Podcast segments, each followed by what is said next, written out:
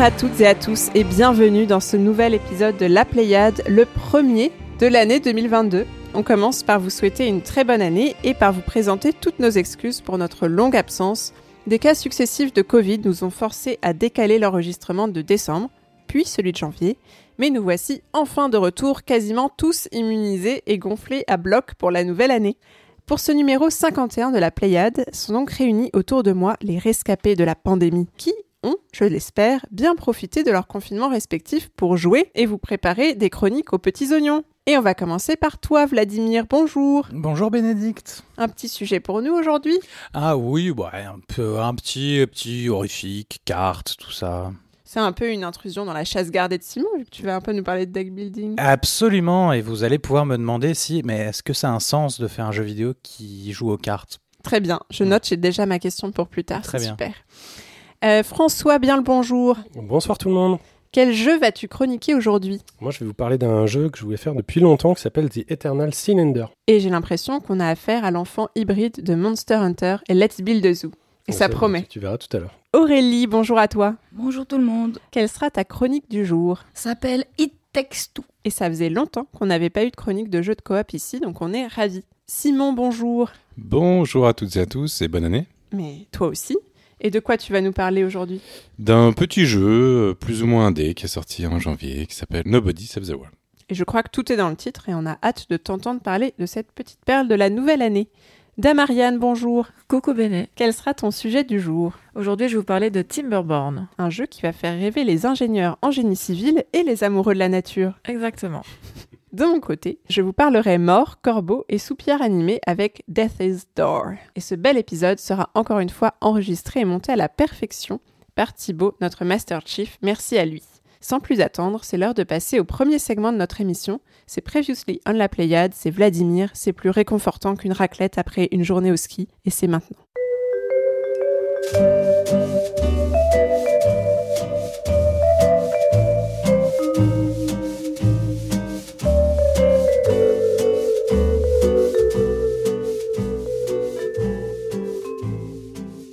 Et oui, euh, tout à fait, trois mois de raclette hein, euh, quand même depuis le dernier enregistrement, donc autant dire. On continue. euh, voilà, on a changé de forme depuis. exactement ça.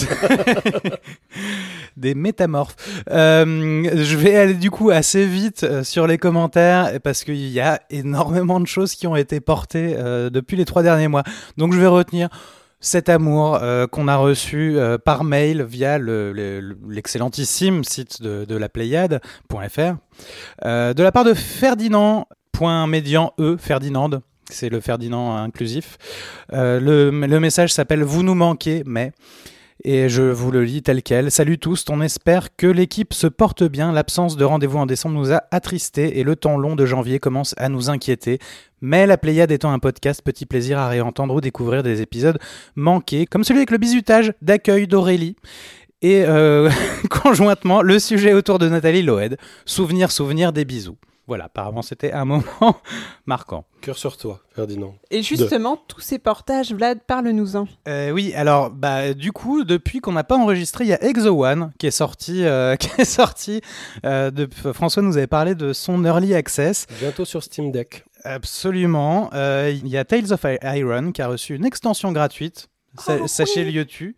c'est super. Euh, Il y a, alors ça c'est moi qui l'avais manqué, j'en suis désolé, enfin moi ou mes, mes, mes chroniqueurs qui sont censés me, me signifier, hein, les mises à jour bien sûr. Spiritfarer avait reçu une update le 31 août, c'était la Beverly, Beverly Update. Une nouvelle update, hein, parce qu'il y en a eu plusieurs. Absolument. Euh, Hades a été le premier jeu vidéo de l'histoire à recevoir le prix Hugo de science-fiction. Oh, joli. Puisque le prix Hugo a désormais un prix jeu vidéo, et donc c'est Hades qui a reçu. Ça n'a absolument aucun sens. Mais c'est pas ajouté, grave. ils ont ajouté une nouvelle catégorie juste pour mettre Hades dedans. hein. Voilà, C'est qui n'est pas de la science-fiction. Ouais. C'est- Donc le prix Hugo est un prix de science-fiction. Bref, C'est un prix assez reconnu. Donc. tout à fait. C'est bien de voir du jeu vidéo dedans, même si ça n'a C'est aucun sens. très très cool. C'est très très cool. Euh, Humankind, on recevait donc son, euh, son lead designer euh, en octobre, j'étais pas là, a à la fois son premier DLC qui est autour des cultures de l'Afrique et qui euh, a aussi reçu euh, le support des mods. C'est désormais officiel. Euh, Phare, ça c'est Ariane qui nous en parlait, euh, donc à sa suite, Changing Tides qui sort le 1er mars, donc c'est incessamment sous peu si Thibaut travaille assez vite. Euh, Player Unknown Battlegrounds, ça c'est. François qui nous en parlait en preview, euh, c'était à l'épisode 21. Ah ouais, c'était voilà, c'était il y a longtemps. Donc Player Unknown Battlegrounds devient Player Unknown Battlegrounds Battlegrounds en free to play. C'est gratuit maintenant.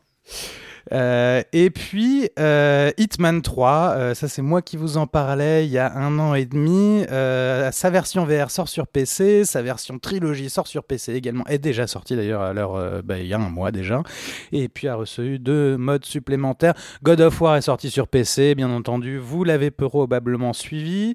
Et puis voilà, je crois qu'on va s'arrêter là. J'ai sûrement raté des trucs entre temps. Il y en a beaucoup. Voilà, c'était c'était Noël. En fait, on n'était pas là à Noël et euh, Euh, passé. Eh ben merci beaucoup Vlad, on a de quoi se reconfiner du coup et rejouer à tout ça. Et on va enchaîner avec un tour des news.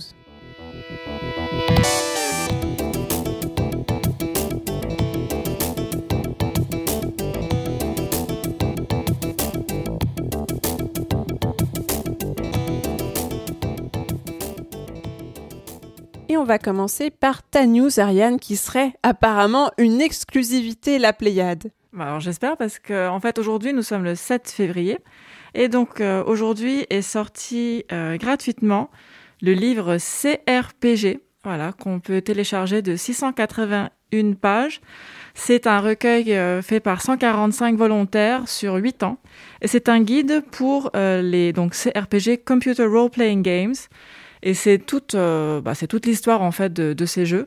Et euh, ça reprend en fait la version livre qui était sortie en 2018 euh, qui parlait des jeux de 75 à 2016 et là bah ça y est on, on parle de jeux beaucoup plus récents. Et donc euh, c'est assez incroyable en fait tout le travail qui a été haché. Euh, il y a tous les jeux que vous pouvez retrouver ainsi que les jeux français chinois coréens. Enfin bon c'est une œuvre incroyable qu'on peut trouver télécharger et qui est mise à disposition gratuitement pour tous les fans. Eh ben merci Ariane, je m'en vais le télécharger de ce pas. Juste, c'est quoi un CRPG Computer Role Playing Games. Ah, c'est un computer euh, euh, RPG.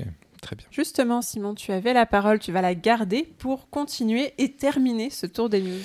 Oui, et je suis un peu comme Vlad, c'est-à-dire euh, en trois mois évidemment il s'est passé énormément de choses, il y a eu des actus incroyables et les actus les plus incroyables et une petite euh, tendance qu'on remarque quand même ces dernières semaines, bah c'est ces rachats, euh, ces rachats à tout va là qui euh, qui euh, sortent des portefeuilles de qui montrent qu'on a une économie quand même qui se disons qui euh, qui commence à avoir des, des tendances euh, qu'on ne, peut plus du tout même euh, anticiper ou considérer. Et c'est ça un petit peu que je donc je vais pas vous rappeler tous les rachats qu'il y a eu parce que ça vous le savez déjà.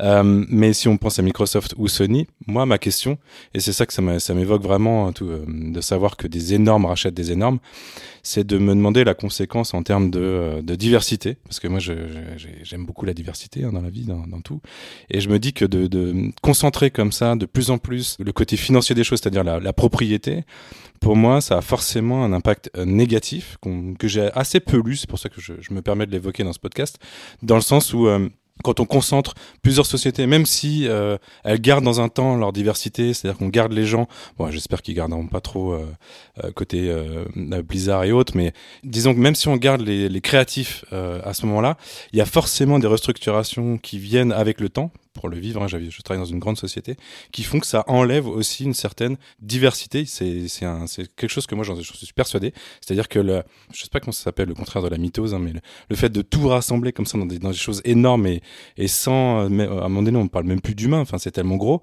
euh, que j'ai peur que ça, évidemment, euh, réduise à terme euh, la diversité, la créativité, etc. Je sais pas ce que vous en pensez, et donc c'était une question un peu ouverte. Je, je me pose beaucoup de questions à ce sujet.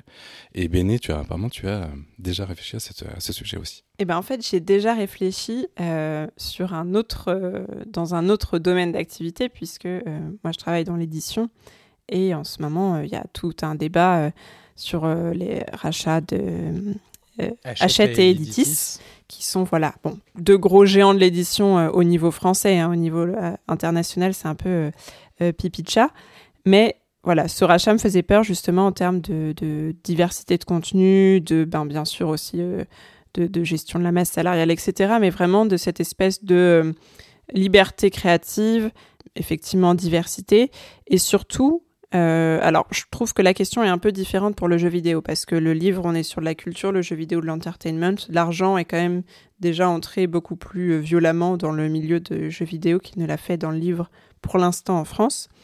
Mais la question est un peu la même. Et surtout, euh, les arguments qu'ont à chaque fois ces grands dirigeants pour justifier ce type de rachat, c'est pour être plus compétitif vis-à-vis des autres groupes. Sauf qu'en fait, ce sont déjà des groupes qui se portent plutôt bien. Et au bout d'un moment, pourquoi la compétitivité devrait toujours primer sur euh, la créativité, justement sur la particularité, la spécificité, qui est de plus en plus ce qu'on perd au détriment d'un contenu unique et lissé mais ça, c'est un petit peu une réflexion d'idéaliste. J'ai la même réflexion et, euh, et j'ai l'impression de l'avoir vécu peut-être pas avec Microsoft, parce que Microsoft a un peu créé son univers quand il a bah, créé tout simplement sa branche Xbox, etc. Donc ils ont créé des licences, ils ont créé des choses. Mais depuis maintenant, ils, ils sont boulimiques et donc ils absorbent. Et je j'espère que si quelqu'un à cette table a, a, cette idée inverse de dire que cette boulimie peut créer aussi des choses euh, positives, moi je ne la vois pas. Je sais pas si toi François. Euh, moi j'ai un avis. Alors je peux pas répondre en frontalement à ta question parce que j'ai pas, j'ai pas, j'ai pas réfléchi. Ceci étant, euh, je vois peut-être les choses un petit peu moins euh, négativement euh, que toi. En fait, c'est comme si ça me passait un petit peu au-dessus. C'est-à-dire que pour moi, le, business qui est, qui, qui, est, qui est engagé en fait dans cette industrie, il est inhérent de fait par nature à cette industrie. Et je ne crois pas que ça retire quoi que ce soit euh, de, de créatif en fait. Euh, en 2022 il y, a, il y a pratiquement 11 000 jeux qui sont sortis sur la plateforme Steam. Il y en a plein qui sont extrêmement créatifs. Et que euh, Sony euh, rachète Bungie, euh, que Microsoft rachète Activision ou que Apple ou Amazon rachètent toute la planète entière, il y aura toujours des jeux créatifs et des jeux intéressants. Euh, donc moi, ce, que je regarde, c'est surtout qu'aujourd'hui, euh, sur la planète jeux vidéo, on n'a jamais eu une diversité telle qu'aujourd'hui, peu importe les rachats qui peuvent exister, en fait. Donc je ne vois pas très bien le rapport de cause à effet, sachant que ceux qui sont rachetés, c'est essentiellement euh, soit ceux qui produisent des jeux AAA, donc des, des, jeux, à, on va dire, à, très fort potentiel commercial, euh, soit, euh, soit ceux qui ont déjà produit un succès. Là, rien que ce soir, par exemple, on va pas, Aurélie va parler d'It Takes. C'est pas un studio, le studio de Joseph Fares, qui, qui, a, qui a été racheté par, par quiconque ça l'a pas empêché euh, de prendre le Game Awards euh, cette année. Toi-même, tu vas parler dans ton snack euh, d'un jeu de vampire euh, fameux qui, qui est issu d'une toute petite micro-expérience autour de 5-10 personnes et qui en une semaine va fédérer un 2 millions de joueurs. Donc moi, en fait, pour moi, c'est secondaire. Je trouve ça, c'est ce qu'on appelle une, une, centralisation. Et en ce moment, il y a des, des très gros au niveau de l'entertainment. Il y a un moment où il va y avoir un problème, c'est-à-dire que quand ces gens-là seront fait racheter, il y aura plus personne pour les racheter, ou il y aura vraiment un gros problème de, de concurrence. Donc, euh... juste pour, avant de donner la parole à Vlad, juste pour répondre à ce que tu disais, c'est intéressant, c'est que moi, j'avais encore une petite euh, espérance qu'il y ait un peu de créativité, par exemple chez Blizzard. Je pense que j'ai lâché l'affaire côté Activision depuis très longtemps, mais je, je, me disais il y avait encore un, une pouponnière de, de, choses intéressantes qui pouvaient naître chez Blizzard, et j'ai l'impression que ça peut freiner ça. Mais vas-y. Euh, je, je, conclue juste avant que là de enchaîner sur autre chose. La, la, le seul intérêt, c'est l'exclusivité. Donc moi, ce qui me gêne, c'est pas tant le côté créatif, c'est le fait que à partir du moment où un créateur appartient à un groupe, on va imposer d'utiliser une machine euh, pour euh, pour pouvoir avoir accès aux œuvres de ce, créateur. Donc, euh, ce qui est d'ailleurs moins le cas chez Microsoft, puisque Microsoft pousse le Game Pass avec des plateformes ouvertes à fond. Oui, Vlad. Bah, en novembre, tu nous as quand même parlé de Call of Duty et t'as pas peur que Call of Duty devienne moins créatif, par exemple peur Call of Duty, ça marche pas ensemble. Non, okay, non, Moi, j'ai peur pour les fleurs dans Call of Duty. Oui, non, non, non, excusez-moi. Voilà. Moi, je veux, pour rebondir très vite là-dessus, j'ai l'impression qu'Aurélie veut, veut, dire quelque chose aussi. J'ai pas grand-chose à en dire. Je suis assez d'accord avec toi, François. Euh, je suis pas tout à fait sûr sur la question de l'exclusivité parce que c'est des questions de contrat, des choses très compliquées. Je sais pas très bien où Microsoft veut en venir exactement. Et je suis pas très sûr que dans le comment va se développer l'industrie au niveau console euh, le, terme exclusivité aura est-ce que ça aura encore beaucoup de sens dans 3 4 ans? Est-ce qu'en fait tout sera pas sur toutes les plateformes. Tu vois, Sony maintenant, ils sortent, enfin God of War, on en a parlé tout à l'heure, est sorti sur PC. Enfin, voilà. Enfin, l'intérêt de chacun, c'est de sortir sur tout. Euh, ce qui est en train de se développer, c'est qu'il y, y, en a un qui fait euh, du logiciel, c'est Microsoft, c'est son métier. Il y en a un qui fait de la console, c'est son métier, c'est Sony. Là, bien sûr, Sony a aussi des studios et Sony vient de racheter un studio, un et studio. Microsoft fait des consoles aussi. Pour l'instant. Hmm. C'est et c'est de moins en moins son cœur de métier. Mm. Euh, non, moi, ce qui m'a surtout marqué, c'est évidemment les 70 milliards de dollars. Enfin, il y a 150 pays dans le monde qui n'ont pas ce PIB, typiquement. Enfin, c'est quand même euh, un, truc qu'il faut, euh, faut noter.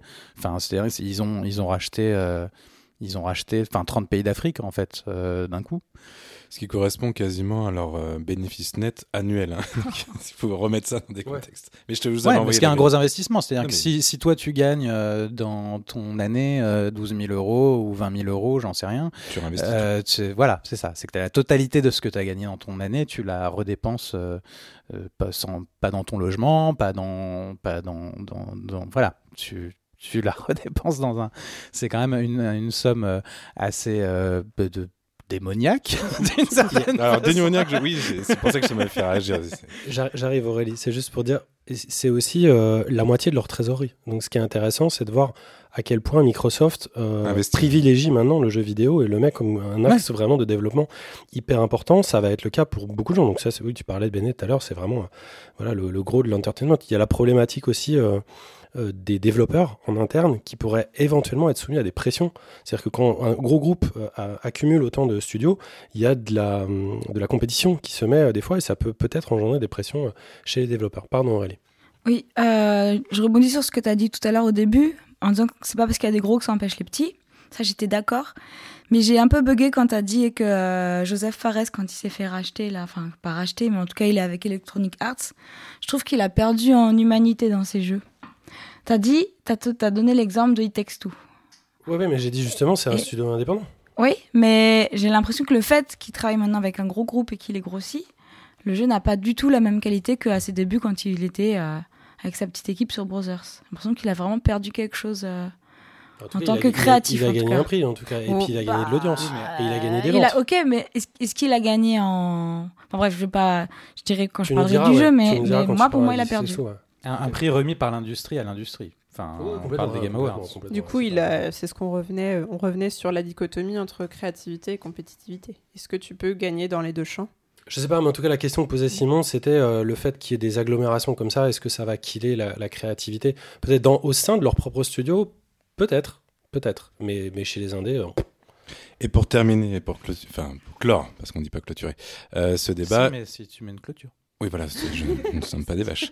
Euh, je rappellerai que acquisition est tout souvent lié à fusion, et fusion a, rarement fait du bien aux humains. Et que, voilà, pour ceux qui ont vécu ce genre de choses, c'est jamais très, très euh, facile, dans tous les cas, en tant qu'employé. Donc, euh, il faut se rappeler de ça aussi. Eh bien, merci beaucoup Simon et puis merci tout le monde pour ce petit débat.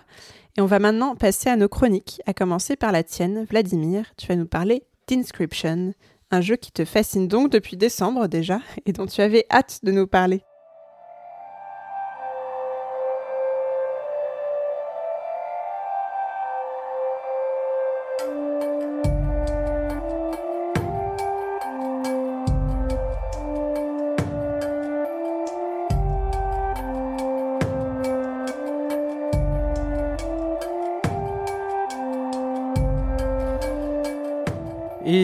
Effectivement, aujourd'hui je vais vous parler d'un jeu de cartes en jeu vidéo. Donc vous allez bien entendu me dire, mais enfin Vladimir, ça n'a aucun sens, un jeu de cartes en jeu vidéo. Si tu veux faire un jeu de cartes, fais un jeu de cartes. Si tu veux jouer à un jeu vidéo, joue un jeu vidéo. Et je vais dire absolument, vous avez tout à fait raison, brûlez vos jeux vidéo de cartes.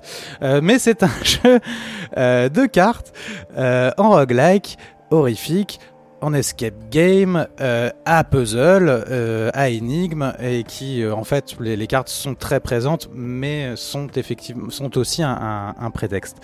Et vous allez me dire, mais qui fait un qui fait un jeu de cartes en roguelike, à énigme, horrifique, en escape game, PGL, ça n'a aucun sens. Donc je vais vous répondre que c'est Daniel Mullins qui avait fait Pony Island et The X, des jeux extrêmement méta, un peu euh, trop peut-être, euh, euh, qui touchait un peu au pénible à un certain moment, euh, mais qui était, euh, qui était par ailleurs un peu sympathique. Et, euh, et en tout cas, c'est quelqu'un qui travaille tout seul et qui est très référencé jeux vidéo et qui aime, et- enfin très généreux, qui aime faire des jeux.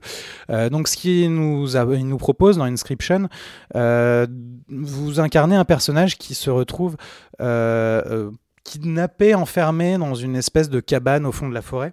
Kidnappé par un personnage un peu, un peu démoniaque, chelou, euh, qui vous propose de jouer aux cartes. Et clairement sous-entendu, si vous perdez, vous mourrez. Et si vous gagnez, vous mourrez quand même. Euh, voilà. Et il va falloir essayer d'en échapper.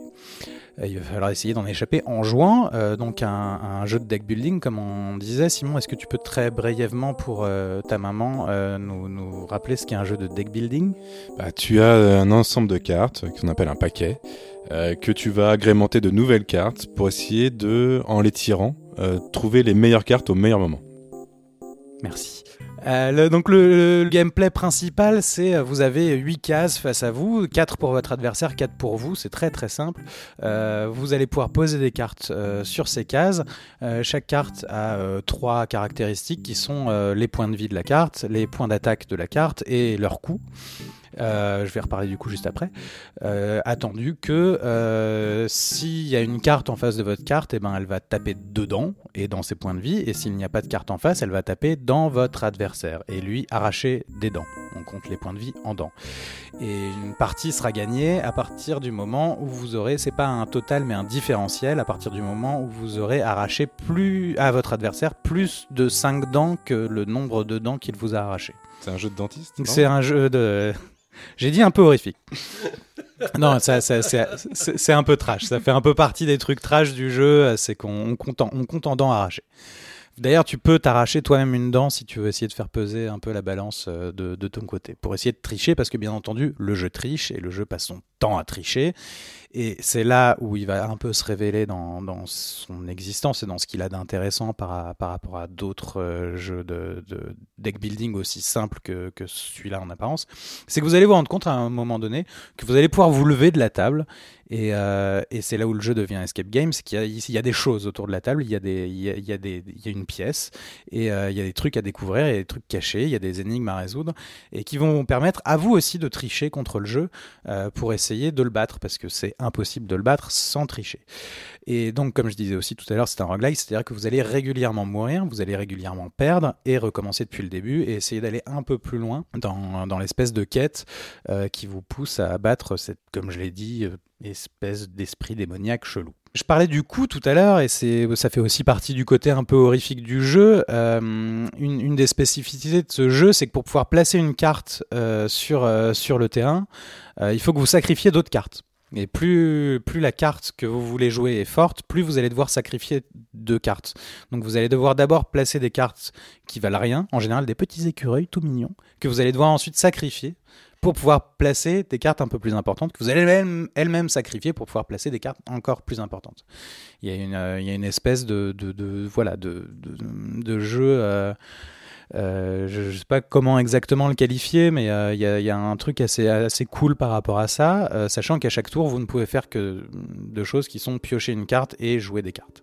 Donc vous n'allez pas avoir un nombre d'écureuils à placer dès le début que vous pourrez sacrifier à l'infini par la suite.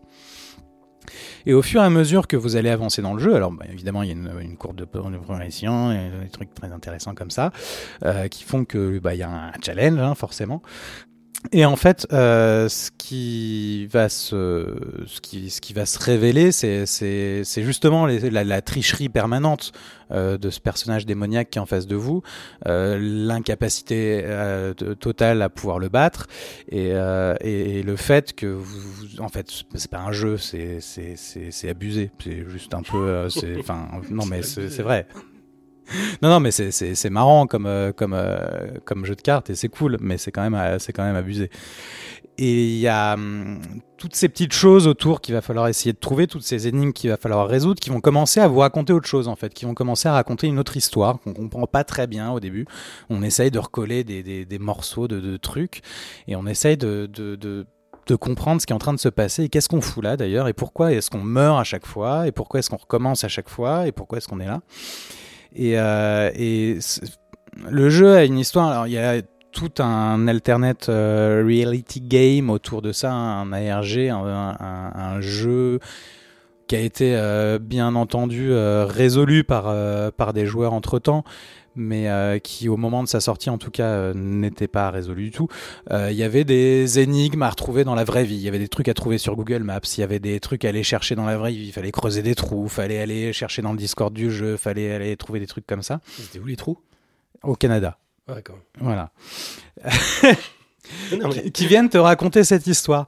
Et, euh, et en fait, il y a, une espèce de, folklore autour de ce jeu qui est, assez marrant, assez, dingue. Je, je sais pas, enfin moi, ça, il m'a énormément touché là-dessus. La couche horrifique est, euh, est assez sympa, très réussie. Il y a une épaisseur, il y a une épaisseur dans la musique. Euh, qui, est, grasse un peu, qui est- il y a une épaisseur dans le dans le les, graphismes, enfin c'est magnifiquement moche, moi j'a- j'adore, mais c'est super moche, mais c'est très beau en même temps. Enfin je trouve ça je trouve ça super chouette. Et euh, dans dans ses dents arrachées, dans ses yeux crevés, dans ses dans ses mains sanguinolentes, dans euh, dans ses, ses boss qui sont qui sont qui sont méchants et c'est vraiment cool. Et, euh, et le jeu progresse comme ça, et puis au bout d'un moment, tu finis par le battre, ce, ce con-là en face. Et en trichant. Et une espèce de moment de grâce euh, que, que, que, j'aime beaucoup, qui sont ce que tu retrouves euh, euh, dans, un peu dans Portal au milieu, un peu dans The Stanley Parable, un peu dans, des jeux comme ça, où tu as l'impression vra- vraiment d'avoir euh, d'avoir cheaté le, jeu, d'avoir euh, alors que bien sûr c'est pas le cas puisque tout ça est prévu.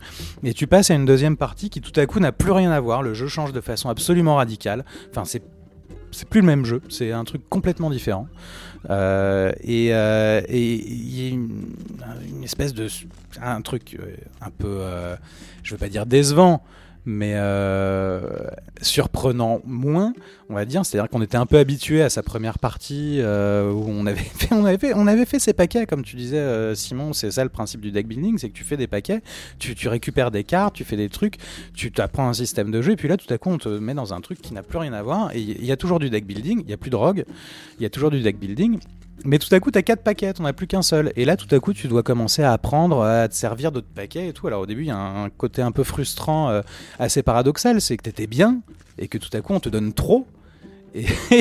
Et, euh, je sais, pour en avoir discuté avec plusieurs autres personnes, que c'est un peu le moment où, les gens se sont arrêtés. Et, euh, en fait, non, il faut pas s'arrêter parce que tu, te rends compte qu'en fait, il y a une, dimension qui se rajoute au jeu et il y a un gameplay qui se rajoute au jeu qui, euh, est, encore plus profond. Il se rajoute derrière une troisième partie, il se rajoute des références. C'est un jeu un peu trop référencé. Il, a, il a un peu un côté enfant bâtard entre Undertale et, et euh, There is no game. Dans le genre, je te fais des, références et des, trucs à tout, mais parce que il a une générosité, parce que ce mec a envie euh, de parler de jeux vidéo, parce qu'il a envie de, te faire de, parler d'autres trucs, parce que voilà, c'est vraiment de la, c'est de la pure générosité. C'est pas sale de parler. jeux Non, vidéo. du tout, du tout, du tout. Au contraire, au contraire. Mais il y a parfois, c'est, ça paraît un peu vain, mais, euh, mais, mais je, ça- moi, ça me plaît quand même. Enfin, ça, ça me plaît beaucoup. Oui, Simon. Justement, cette bascule, elle a un propos. Enfin, elle te... Elle est complètement euh, dans. mais je- je- J'en parle parce que euh, ça, ça me paraît Ça- bidon de pas en parler en fait. De, Oui, de c'est faire ça. de- Comme si c'était un grand secret et que ah, ah, ah. mais euh, c'est c'est ça fait partie du jeu et en fait je pense qu'il y a aussi plein de gens qui ont un peu lâché parce qu'ils n'avaient pas prévu ça. Il y avait cette rupture qui. euh, Et Cette rupture, elle arrive et elle fait partie du jeu et il faut, euh, il faut l'assumer en fait et il faut, euh, il faut en profiter parce que c'est, c'est bien et que tous les trucs cachés, toutes les énigmes qu'on a dans la première partie, elles sont aussi dans la deuxième, elles sont aussi dans la troisième, elles sont aussi dans et, et, et elles sont juste di- différemment, elles sont là pour, pour d'autres raisons et tout ça a un sens absolu, c'est très très cohérent par rapport au propos, par rapport à ce que le jeu raconte en tout cas. Euh, oui, François. Ouais, j'ai une petite question. Alors moi, je suis complètement séduit par, euh, par ce que tu dis et par le visuel du jeu. Il y a, l'air d'avoir une, finition et une cohérence qui me rappelle euh, le jeu dont avait parlé Ariane, Mundown. Un petit peu comme ça. Quelque chose qui est vraiment euh, un objet extrêmement bien terminé. En fait, moi, ça, ça, ça, m'attire beaucoup. Ma question, c'est est-ce que tu crois que si je suis pas hyper friand des deck builders, des deck building, je sais pas comment on dit, Ouais, des, Euh, jeux, en- de- des jeux en création de paquets. j'ai, c'est ça. Enfin, en construction de paquets, pardon. J'ai l'impression que je pourrais quand même aimer celui-là. Ah oui, carrément, à fond. C'est ça en À fait. fond, le truc. ouais, ouais. C'est que c'est un faux jeu de cartes en fait. Absolument. Mm. C'est pour ça que j'en parle. Sans être cynique. Sans Parce être que- cynique. Il n'y a pas de cynisme dans le fait de. non, non, abandonner non, les non, règles et que, du le, jeu. et que le jeu de cartes est bon. D'accord. Et le jeu de cartes est bon. Il n'y a pas de cynisme. Il est très simple, C'est ça que mais moi le jeu de j'avais cartes peur est en bon. fait. avec C'est ce pas jeu. le Gwent. Non, non. le jeu de cartes est bon. Moi, j'avais plus une question sur le côté euh, horrifique, parce que tu dis que ça marchait vachement bien en regardant justement les vidéos du jeu. J'avoue que de, de voir euh, continuellement toutes ces cartes sur la table, ça, ça me ça me donne pas du tout l'impression qu'on peut vraiment avoir peur. Non, jouant à non, ça. non, non, non, il est horrifique, mais c'est pas un jeu d'horreur. Ah oui, c'est vraiment un- plus une ambiance un peu en Ouais, esthétisme. Oui, oui, absolument. Av- Et puis avec euh, ce truc de la mort qui est. euh, c'est pas juste un écran qui s'éteint et t'as perdu et tu recommences. C'est, euh, on, on te dit que c'est la mort. Et, euh, et, bon, ben, tout ce que je disais avant sur, euh, sur l'esthétique un peu gore, sur le son, il y a plein de, de dans, dans, le, dans la musique elle-même. euh, si vous écoutez l'OST euh, du jeu, il y a, de, il y a une, du bruitage euh, qui est du bruitage un peu, un, peu, un peu crade, de bruit de bouche, de trucs comme ça, de, de frottis, de, de choses qui viennent te.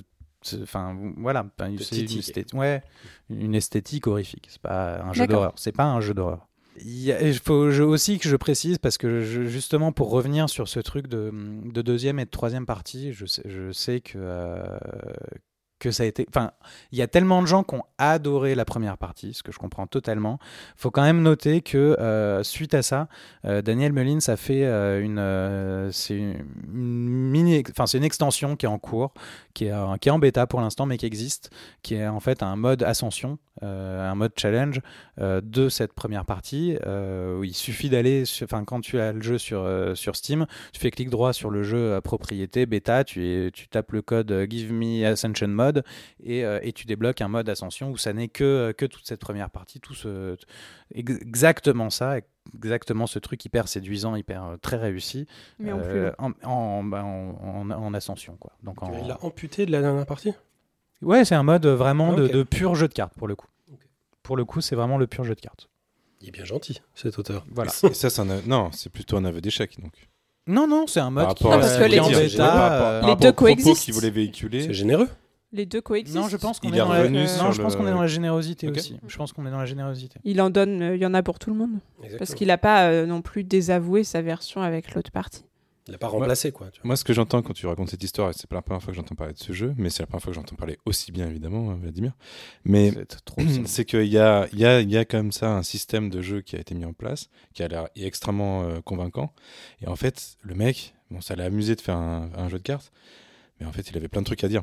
Et je trouve que revenir sur uniquement les règles du jeu, qui est peut-être pour certains les plus intéressants parce qu'il cherche des jeux de cartes, mais il y en a tellement d'autres, alors qu'il avait un propos qui était peut-être un peu unique. Je trouve, je trouve ça un peu un désaveu, mais c'est peut-être. euh, en- Ouais, mais je pense que venant de sa part, il pourrait faire des, en fait, des tas de trucs comme ça sur. euh, Enfin, je, je- Non, moi, ça me paraît pas. Euh, faire un shoot 'em up narratif, en fait. C'est tout Oui, ouais, genre de- non, mais c'est- je pense C'est que- une vraie, euh, une vraie considération. Ou un jeu de loi narratif. Tu vois, enfin n'importe quoi. Enfin, euh, Hmm. n'importe quel jeu un peu avec des règles simples qu'on connaît depuis. euh, Un Shifumi narratif. eh bien, merci beaucoup Vlad pour cette belle chronique. Et je vais enchaîner avec la mienne et une petite introduction musicale.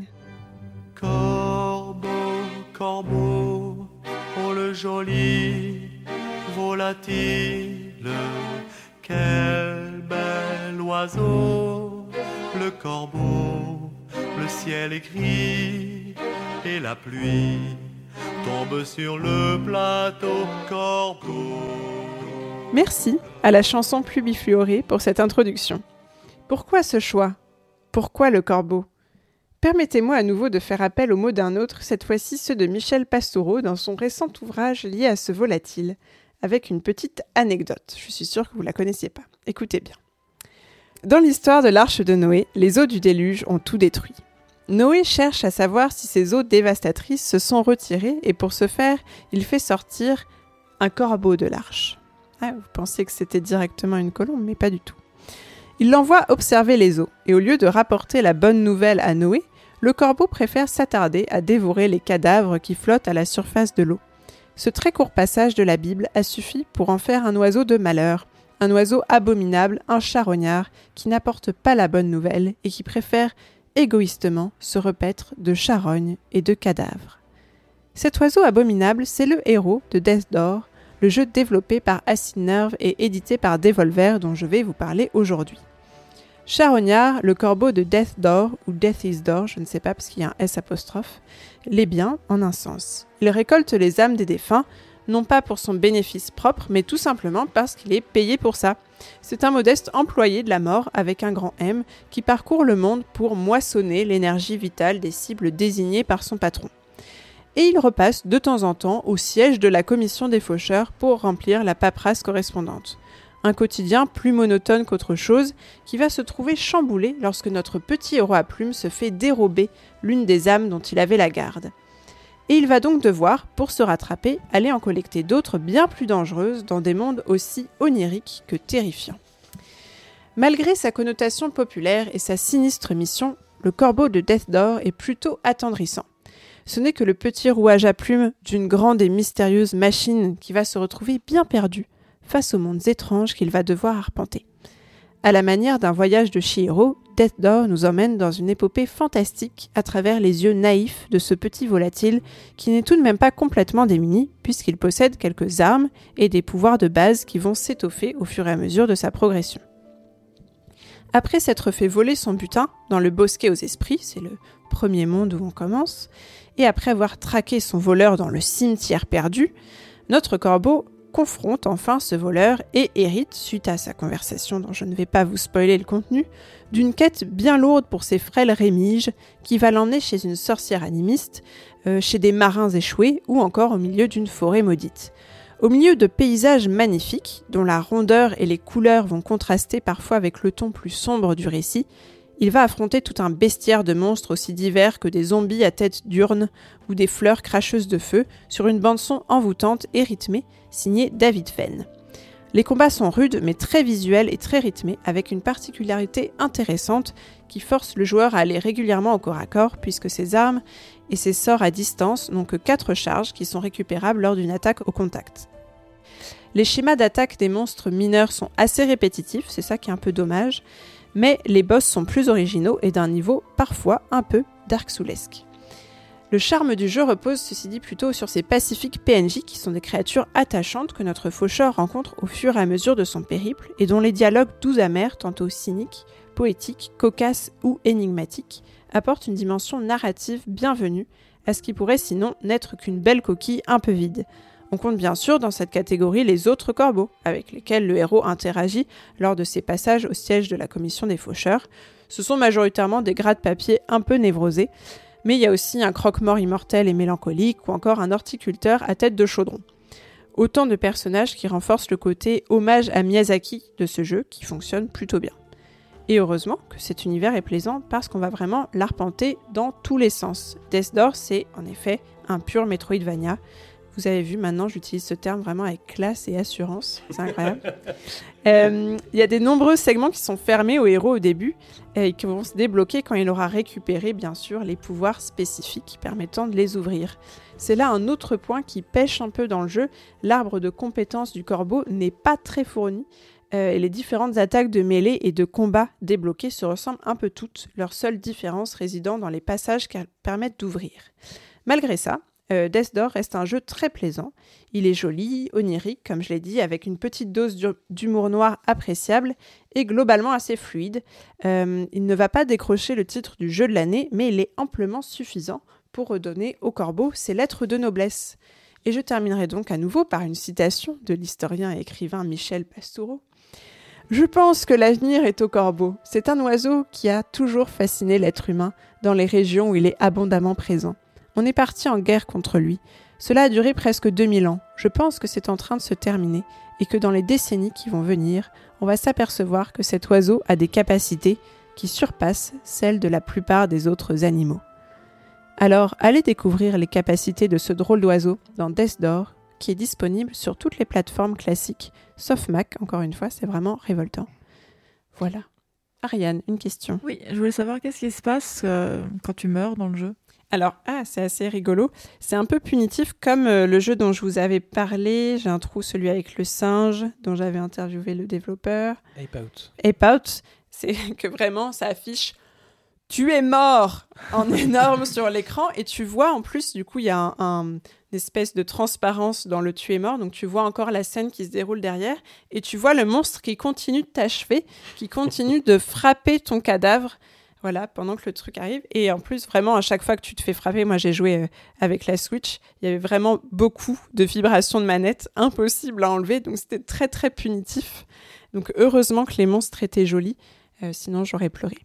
Mais la mort, du coup, vient pour toi cette fois-ci et tu recommences quelque part ou là où tu t'es mort? recommences, en fait, il y a un système de portes. euh, c'est, je, non, je pense que je l'ai pas mentionné dans le reste de la chronique. Le fameux, euh, la- le siège de la commission des faucheurs, c'est une espèce d'ensemble d'îlots euh, un peu sinistres. Et sur les différents îlots, il y a des portes qui mènent aux différents mondes explorés. Donc, quand tu meurs, tu euh, ressurgis. J'allais dire tu respawn, mais pour la maman de Simon, je vais dire tu ressurgis euh, à la dernière porte que tu as ouverte. Alors, ce côté-là n'est pas trop punitif parce qu'il y, y a des portes assez souvent. Et il y a aussi un système, on a assez peu de vie, mais il y a de temps en temps des espèces euh, d'urnes euh, un petit peu partout dans les niveaux où on peut planter des graines de vie qui font pousser des fleurs de vie et on peut aller recharger euh, sa vie à ces, à ces points-là. Moi, je suis assez séduit par l'aspect, la, par la proposition du jeu, quoi, tout simplement. J'apprécie complètement le petit côté tilt shift. Je sais pas si vous connaissez ce terme, d'avoir euh, un, espèce, un, un bout de- du plan en arrière-plan qui est flou et un bout de, de l'avant-plan qui est flou aussi, ce qui donne un petit côté maquette comme ça. euh, ça, c'est vraiment hyper sympa. Je me souviens pas que tu aies parlé de difficulté. Est-ce que c'est un jeu qui est, qui est accessible ou est-ce que est-ce qu'il y a un gros level euh, de Alors, je skills à avoir l'ai- je l'ai dit un peu dans les combats euh, contre les monstres euh, avec le- l'adjectif totalement inventé Dark Soulesque. Euh, les combats sont rude aussi. Voilà. Ah, Les rude combats sont un peu compliqués. Euh, après, les comme je disais, les sauvegardes sont fréquentes. Donc, c'est vraiment des monstres avec des patterns très précis. Il y a, du, il y a un aspect die and retry. Une fois que tu as compris les patterns des boss, normalement, tu peux t'en sortir. Il y a une courbe d'apprentissage qui est quand même gratifiante. Euh, Il y a deux, trois boss qui, je trouve, avaient une difficulté démesurée par rapport à leur place dans le jeu. C'était même pas les plus gros boss. Et c'était très difficile à battre. Mais à en juger par les walkthroughs que j'ai vus, c'est peut-être juste moi qui galérais. Parce que les gens les ont passés aussi vite que les autres boss. Du coup, en termes de durée de vie, toi, tu t'en es sorti autour d'une dizaine d'heures? Alors moi, j'ai mis plutôt 12. Ouais, non, ouais, Les gens disent plutôt 8 d'accord. d'habitude. Ouais. Voilà. Après, ça dépend. Il y a aussi des, des petites euh, histoires annexes que tu n'es pas du tout obligé d'aller explorer euh, comme tous les jeux. Simon, tu avais une question, mais elle a été avortée dans ta tête. Non, non, j'ai essayé ce jeu. Mais je vais, pas aimé je vais défoncer ta chronique si j'en parle. non, j'ai pas Bah, réussi. Le premier boss m'a défoncé.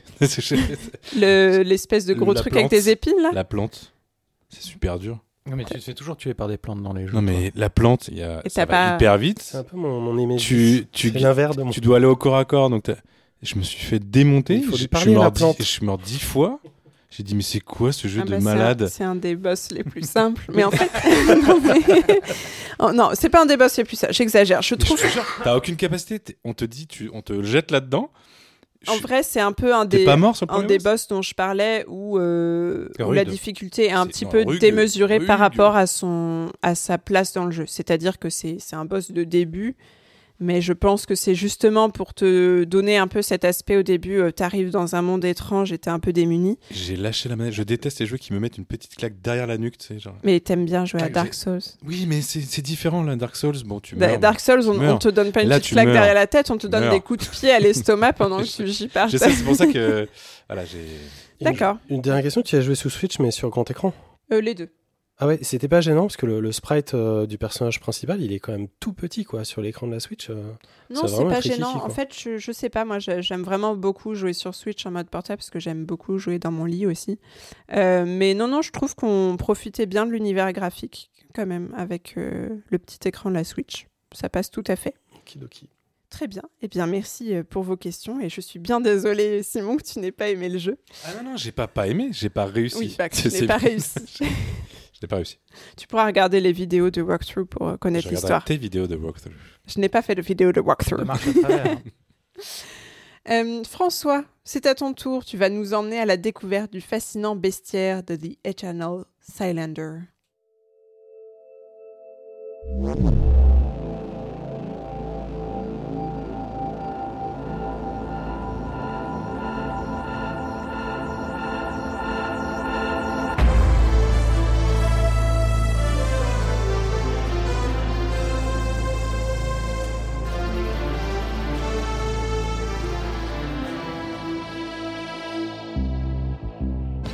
Alors, The Eternal Cylinder, qu'est-ce que c'est? Eh bien, euh, ça peut être simple pour vous l'expliquer. C'est sorti le 30 septembre de l'année dernière. Euh, c'est disponible sur tout un tas de machines qui sont très très bien, comme un PC, une PlayStation 4 ou une Xbox One. Et c'est surtout édité par God Shepard euh, et développé par le studio chilien Ace Team, euh, qui avait déjà réalisé les jeux un petit peu bizarroïdes Xenoclash ou Rock of Ages, si vous connaissez. Il y avait un premier trailer en 2019 qui m'avait euh, littéralement euh, scotché, happé, il m'avait absorbé. Et le jeu était prêt pour 2020 et finalement il a reculé euh, d'une année pour arriver tranquillement donc en septembre de l'année dernière. C'est très compliqué de vous expliquer ce qui se passe dans ce jeu, mais je vais quand même essayer parce que c'est bah, c'est pour, ça que je suis là. En fait, on arrive sur une, une espèce de planète alien et on joue le rôle d'un d'un personnage qui s'appelle un Trebum. Euh, c'est une petite créature bipède très mignonne euh, avec une trompe euh, qui n'est pas sans rappeler Kubert si vous, êtes intéressé aux jeux vidéo dans les années 80. Et hum, en fait, on, doit explorer, on arrive dans, un monde sur le, dont on ne connaît rien. Un monde dans un univers donc très particulier avec une, une flore et une faune idoine. Et euh, ce monde a une particularité euh, supplémentaire, c'est qu'en fait euh, il inclut un cylindre géant qui, de façon régulière, vient écraser tout ce monde. Je sais pas si c'est assez clair.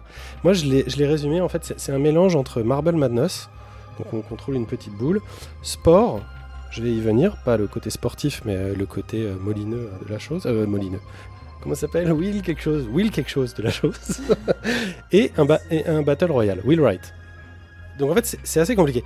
En fait, on, se demande ce qu'on fait dans ce jeu, on se demande ce qu'on est dans ce jeu, et ce qui n'est pas rassurant, c'est que cette question-là, elle va vous accompagner tout au long du jeu.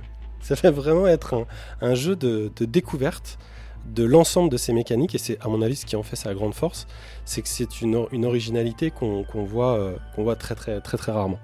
Euh, en fait, il y, y a un écosystème qui est, une immense terre comme ça, euh, générée plus ou moins de façon procédurale, avec une, intelligence artificielle pour, pour chaque animal, et qu'il faut, faut comprendre. Donc notre personnage, au départ, il a très très peu de pouvoir, d'ailleurs, il en a quasiment pas, il peut... avec sa trompe euh, aspirer de l'eau euh, et la souffler. Et puis ça s'arrête là. Mais euh, donc on va essayer des choses, on va essayer d'aspirer des, choses, d'aspirer des plantes, d'aspirer des, petits animaux, comme par exemple une espèce de sauterelle à un moment donné. Et, en fait, on se rend compte que cette sauterelle va, nous donner un comestible et que ce comestible, si nous-mêmes on le mange, eh bien ça va nous donner des jambes de sauterelle et donc on va pouvoir sauter plus haut et sauter plus haut, donc accéder à des endroits qui sont, qui sont plus hauts. Et en fait, rien n'est simple dans le sens où il, faut obligatoirement que vous euh, euh, essayez euh, des combinaisons, essayez des choses pour comprendre euh, non seulement comment avancer dans le jeu, mais aussi pour tenter juste de comprendre ce qu'est le jeu. Puisque il y a un narrateur qui est là, qui vous accompagne d'une voix douce et suave, un petit peu à la manière de Bastion ou de Stanley Parable. Et ça donne un côté très documentaire naturaliste à l'ensemble, sachant qu'on sait globalement qu'on est euh, sur euh, euh, le suivi de ce Trébom, de ses petits frères, je vais y venir, euh, et sœurs, je vais y venir dans, une seconde, et de leur histoire, à savoir mais qu'est-ce qu'ils font sur cette planète, euh, qu'en est-il de leur civilisation, etc. Je vous parlais de ses frères et sœurs, c'est parce qu'en fait, à un moment donné, on va tomber sur, euh, sur un œuf, euh, sur éventuellement, euh, euh, comment on appelle ça, une petite couveuse, et on va pouvoir euh, faire réchauffer des œufs et faire éclore d'autres Trébums qui vont venir se joindre à nous de façon euh, tout à fait euh, automatisée. Et, on peut comme ça euh, fabriquer quasiment un petit troupeau de Trébum, donc c'est très sympa, ils nous suivent partout, c'est automatique. Il y a quelques petits problèmes de, de déplacement quand on, quand on est dans, dans des grottes. Et donc c'est pas seulement un seul individu que vous allez euh, devoir aider à, muter, à se développer, à acquérir de nouveaux pouvoirs, mais finalement tout un, tout un tas de petits groupes qu'il va falloir essayer d'agencer d'une façon assez logique et surtout euh, d'essayer de faire survivre. Parce que comme je vous l'ai dit régulièrement, euh, le cylindre éternel vous roule dessus et écrase tout ce qui existe sur la planète, à savoir les arbres, les animaux, euh, le sol et vous-même, si vous traînez, euh, si vous traînez trop vite. Alors quand, quand le cylindre, euh, quand le cylindre arrive, ça fait un petit peu ambiance dans de la mer. Tout de suite, on change d'ambiance, c'est plus bucolique et ça donne un son comme ça.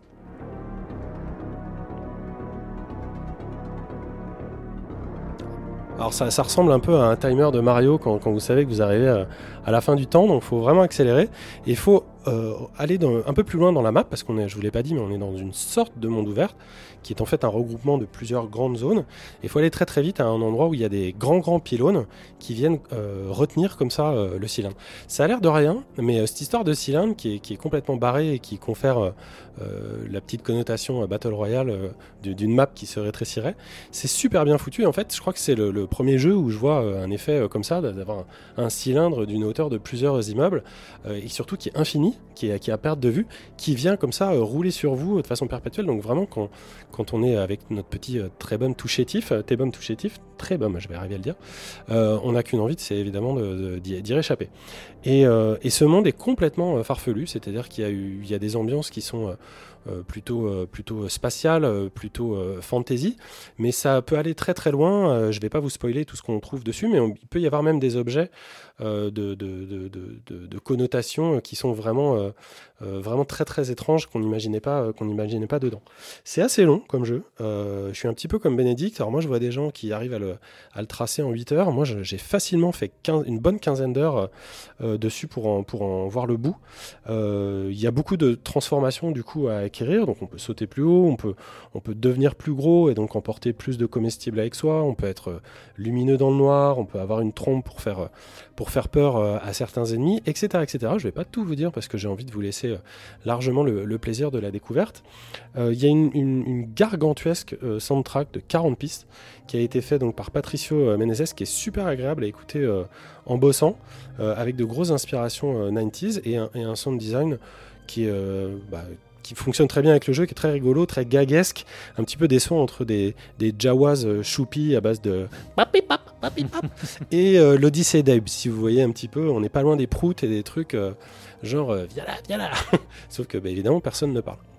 C'est un drôle de mélange. Euh, cette histoire, j'étais vraiment très surpris. Il y a un côté RPG assez poussé et des mécaniques nombreuses, malheureusement pas forcément simples à comprendre et à mémoriser. Et même si c'est bah, tout l'objet du jeu, parce qu'en fait, euh, euh, bah, ça ne ressemble à rien. Euh, tout à l'heure, tu faisais une, blague, je ne sais pas si elle a été entendue par nos auditeurs, sur Exo One qui ne ressemblait lui-même lui-même à rien.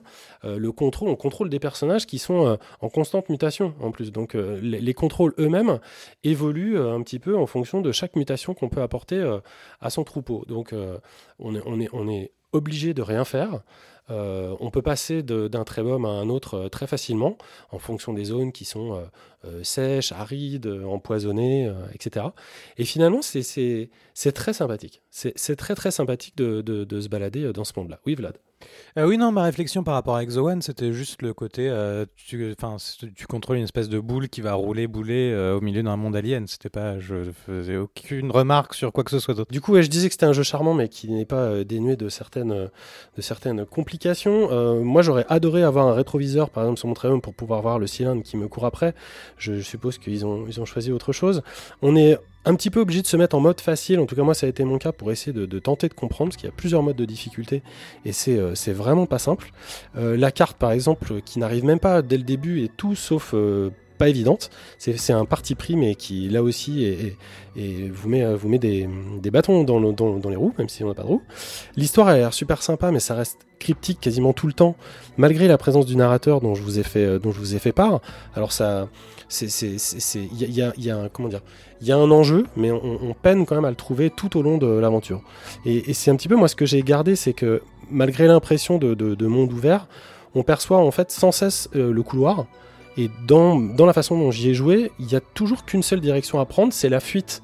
On a toujours cet énorme cylindre qui est derrière nous. Alors c'est par phase, hein, il ne court pas toujours après, mais ça crée globalement une forme au jeu qui est de dire je vais devant et je laisse absolument le, danger derrière. Et dans cette espèce d'immensité qu'on a, on a l'impression de passer à, côté de plein de choses, finalement, ce qui n'est pas le cas. Mais c'est un petit peu l'impression que, ça laisse. Euh, la, seule, euh, option, c'est dans, comme dans Colanta, c'est les poteaux, les poteaux, les poteaux. Parce qu'en fait, il n'y a que les poteaux qui peuvent arrê- arrêter le, cylindre.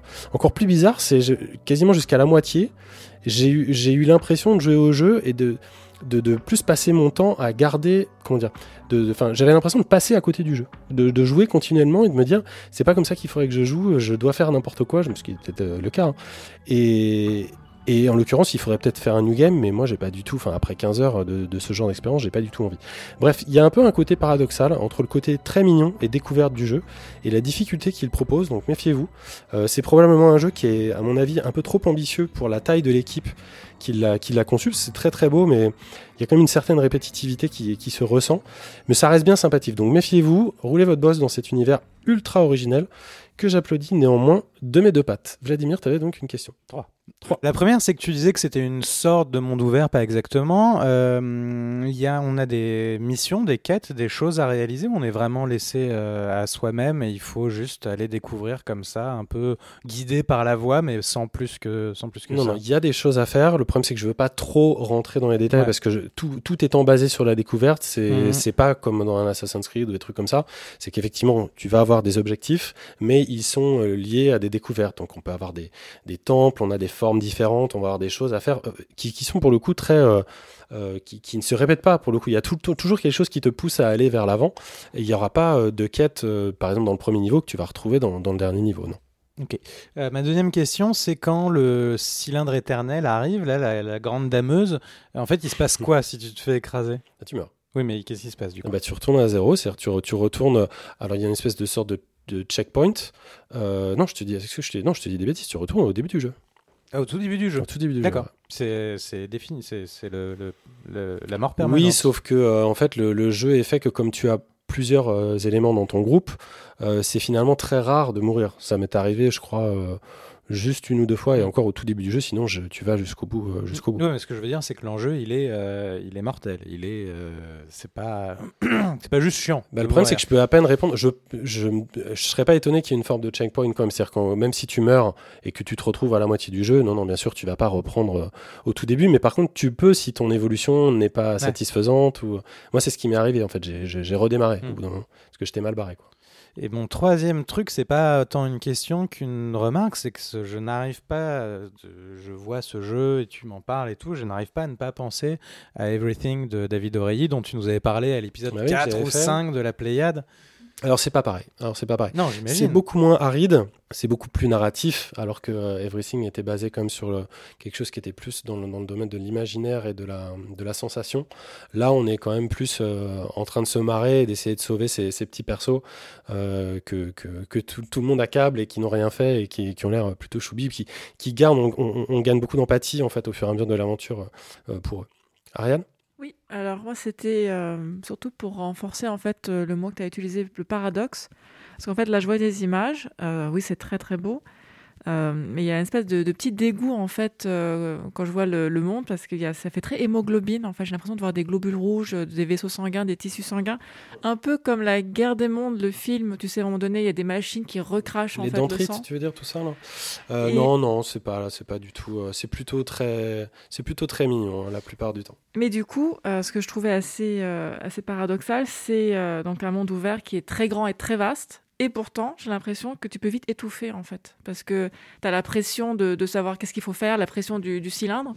Et oui. donc, même si tu as un ciel ouvert, en fait, tu t'étouffes. C'est très juste et c'est- c'est c'est- c'est l'une des frustrations, par exemple, que que- qu'on peut ressentir, c'est-à-dire qu'on aurait presque envie d'un mode, euh, un mode encore plus peaceful, encore plus bucolique. Sans cylindre. Mais oui, et, et pour, Vas-y, et- mais non, Eternal mais- Cylinder sans le cylindre. Et il y a une et, et- et là encore, ça revient sur le documentaire, c'est-à-dire qu'on on, on est aussi une petite bête euh, sauvage dans la jungle, un peu tout en bas de l'échelle de la prédation. Et euh, il y a par exemple une espèce de colline qui va ressembler euh, à rien, comme une espèce de, de ballon de baudruche euh, géant, jusqu'à ce qu'elle s'ouvre en deux et à faire apparaître euh, 114 dents qui veulent que nous bouffer. Alors que et nous on n'a rien pour se défendre. Donc ouais, et cette, cette tension entre guillemets, ce, tu, ce contraste plutôt, euh, plutôt que de parler de paradoxe, tu, tu le ressens et ça c'est quelque chose qui est, qui est, qui est bien réussi. Blé- Béné, pardon. Bléné.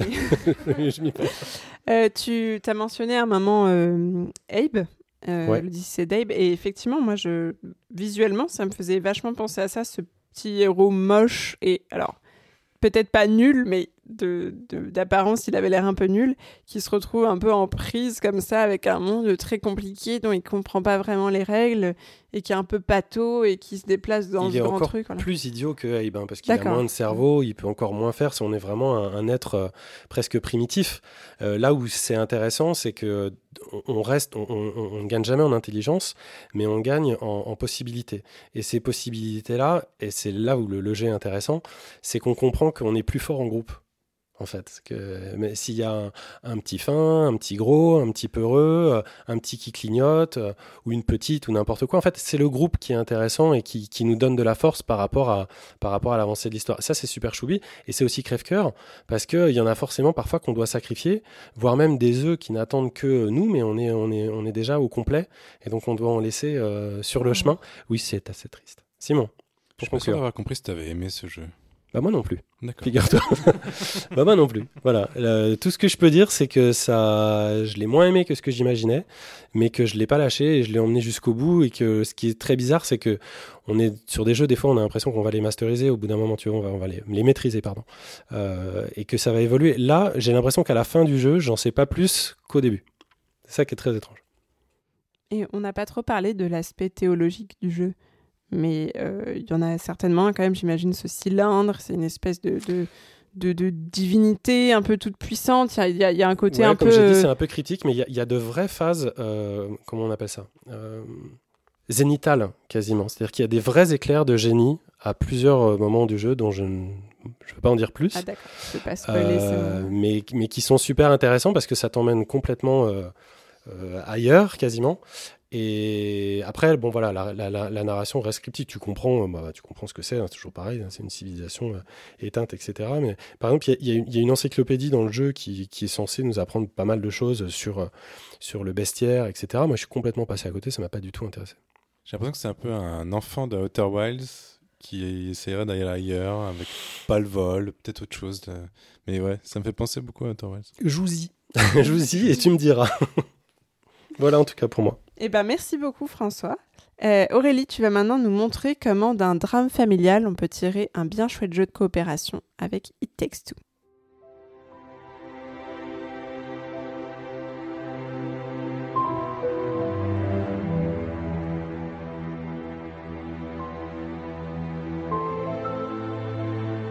C'est le jeu It Takes Two qui, comme son nom l'indique, ne peut être joué qu'à deux. Euh, soit en local, sur le canapé, soit euh, à deux en ligne. C'est euh, par le studio Aslight Studio qui a été euh, fondé par Joseph Fares. Avant d'avoir ce studio, il avait déjà eu un premier studio où il avait fait Brothers, auquel j'avais joué, qui vraiment m'avait beaucoup ému, qui était on jouait deux, deux, deux, personnages, mais là c'était nous-mêmes sur la même manette avec les, les, joysticks. Et là après il a continué avec un autre studio en faisant A Way Out où là on jouait pareil deux personnages en multi-écran. Et il a continué dans, son envie de faire jouer les gens ensemble avec It Takes Two. Effectivement, c'est l'histoire de, deux adultes euh, qui vivent ensemble comme petites filles et euh, arrive le drame, ils se disputent, la séparation approche. Ah, la, petite fille est toute tristoune, ses parents euh, sont malheureux et avec ses larmes, il rétrécit. C'est un peu chérie, j'ai rétréci les gosses, mais là c'est j'ai rétréci les parents. Donc on joue soit le papa, soit la maman. Et euh, c'est un jeu de un jeu de plateforme. Hein. Il n'est pas allé euh, dans des trucs euh, très foufou. C'est un jeu de plateforme où on va pouvoir euh, avoir des actions très variées. Le jeu est très diversifié. Donc on suit leur aventure et on va devoir euh, collaborer donc à deux pour pouvoir avancer. Et entre guillemets, je pense que l'objectif c'est de réconcilier les parents puisque il faut, faut que la, petite euh, repleure, enfin en tout cas il faut qu'ils coopèrent pour qu'il se passe euh, quelque chose pour euh, qu'ils reprennent leur taille normale et qu'ils abandonnent pas leur petite fille. Parce qu'aux yeux de la petite fille, ils sont juste en train de faire dodo. donc on a ce pitch de départ qui est de devoir être ensemble et coopérer pour avancer.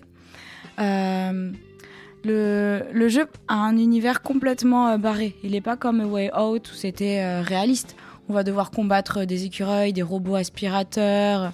À un moment donné, un des personnages a un clou alors que l'autre a un gros marteau et puis on peut soi-même euh, se clouer. Enfin, c'est très très drôle. Il a beaucoup mis euh, l'accent plus sur l'humour et euh, l'action que Brothers où c'était beaucoup plus sur l'empathie et, l'émotion.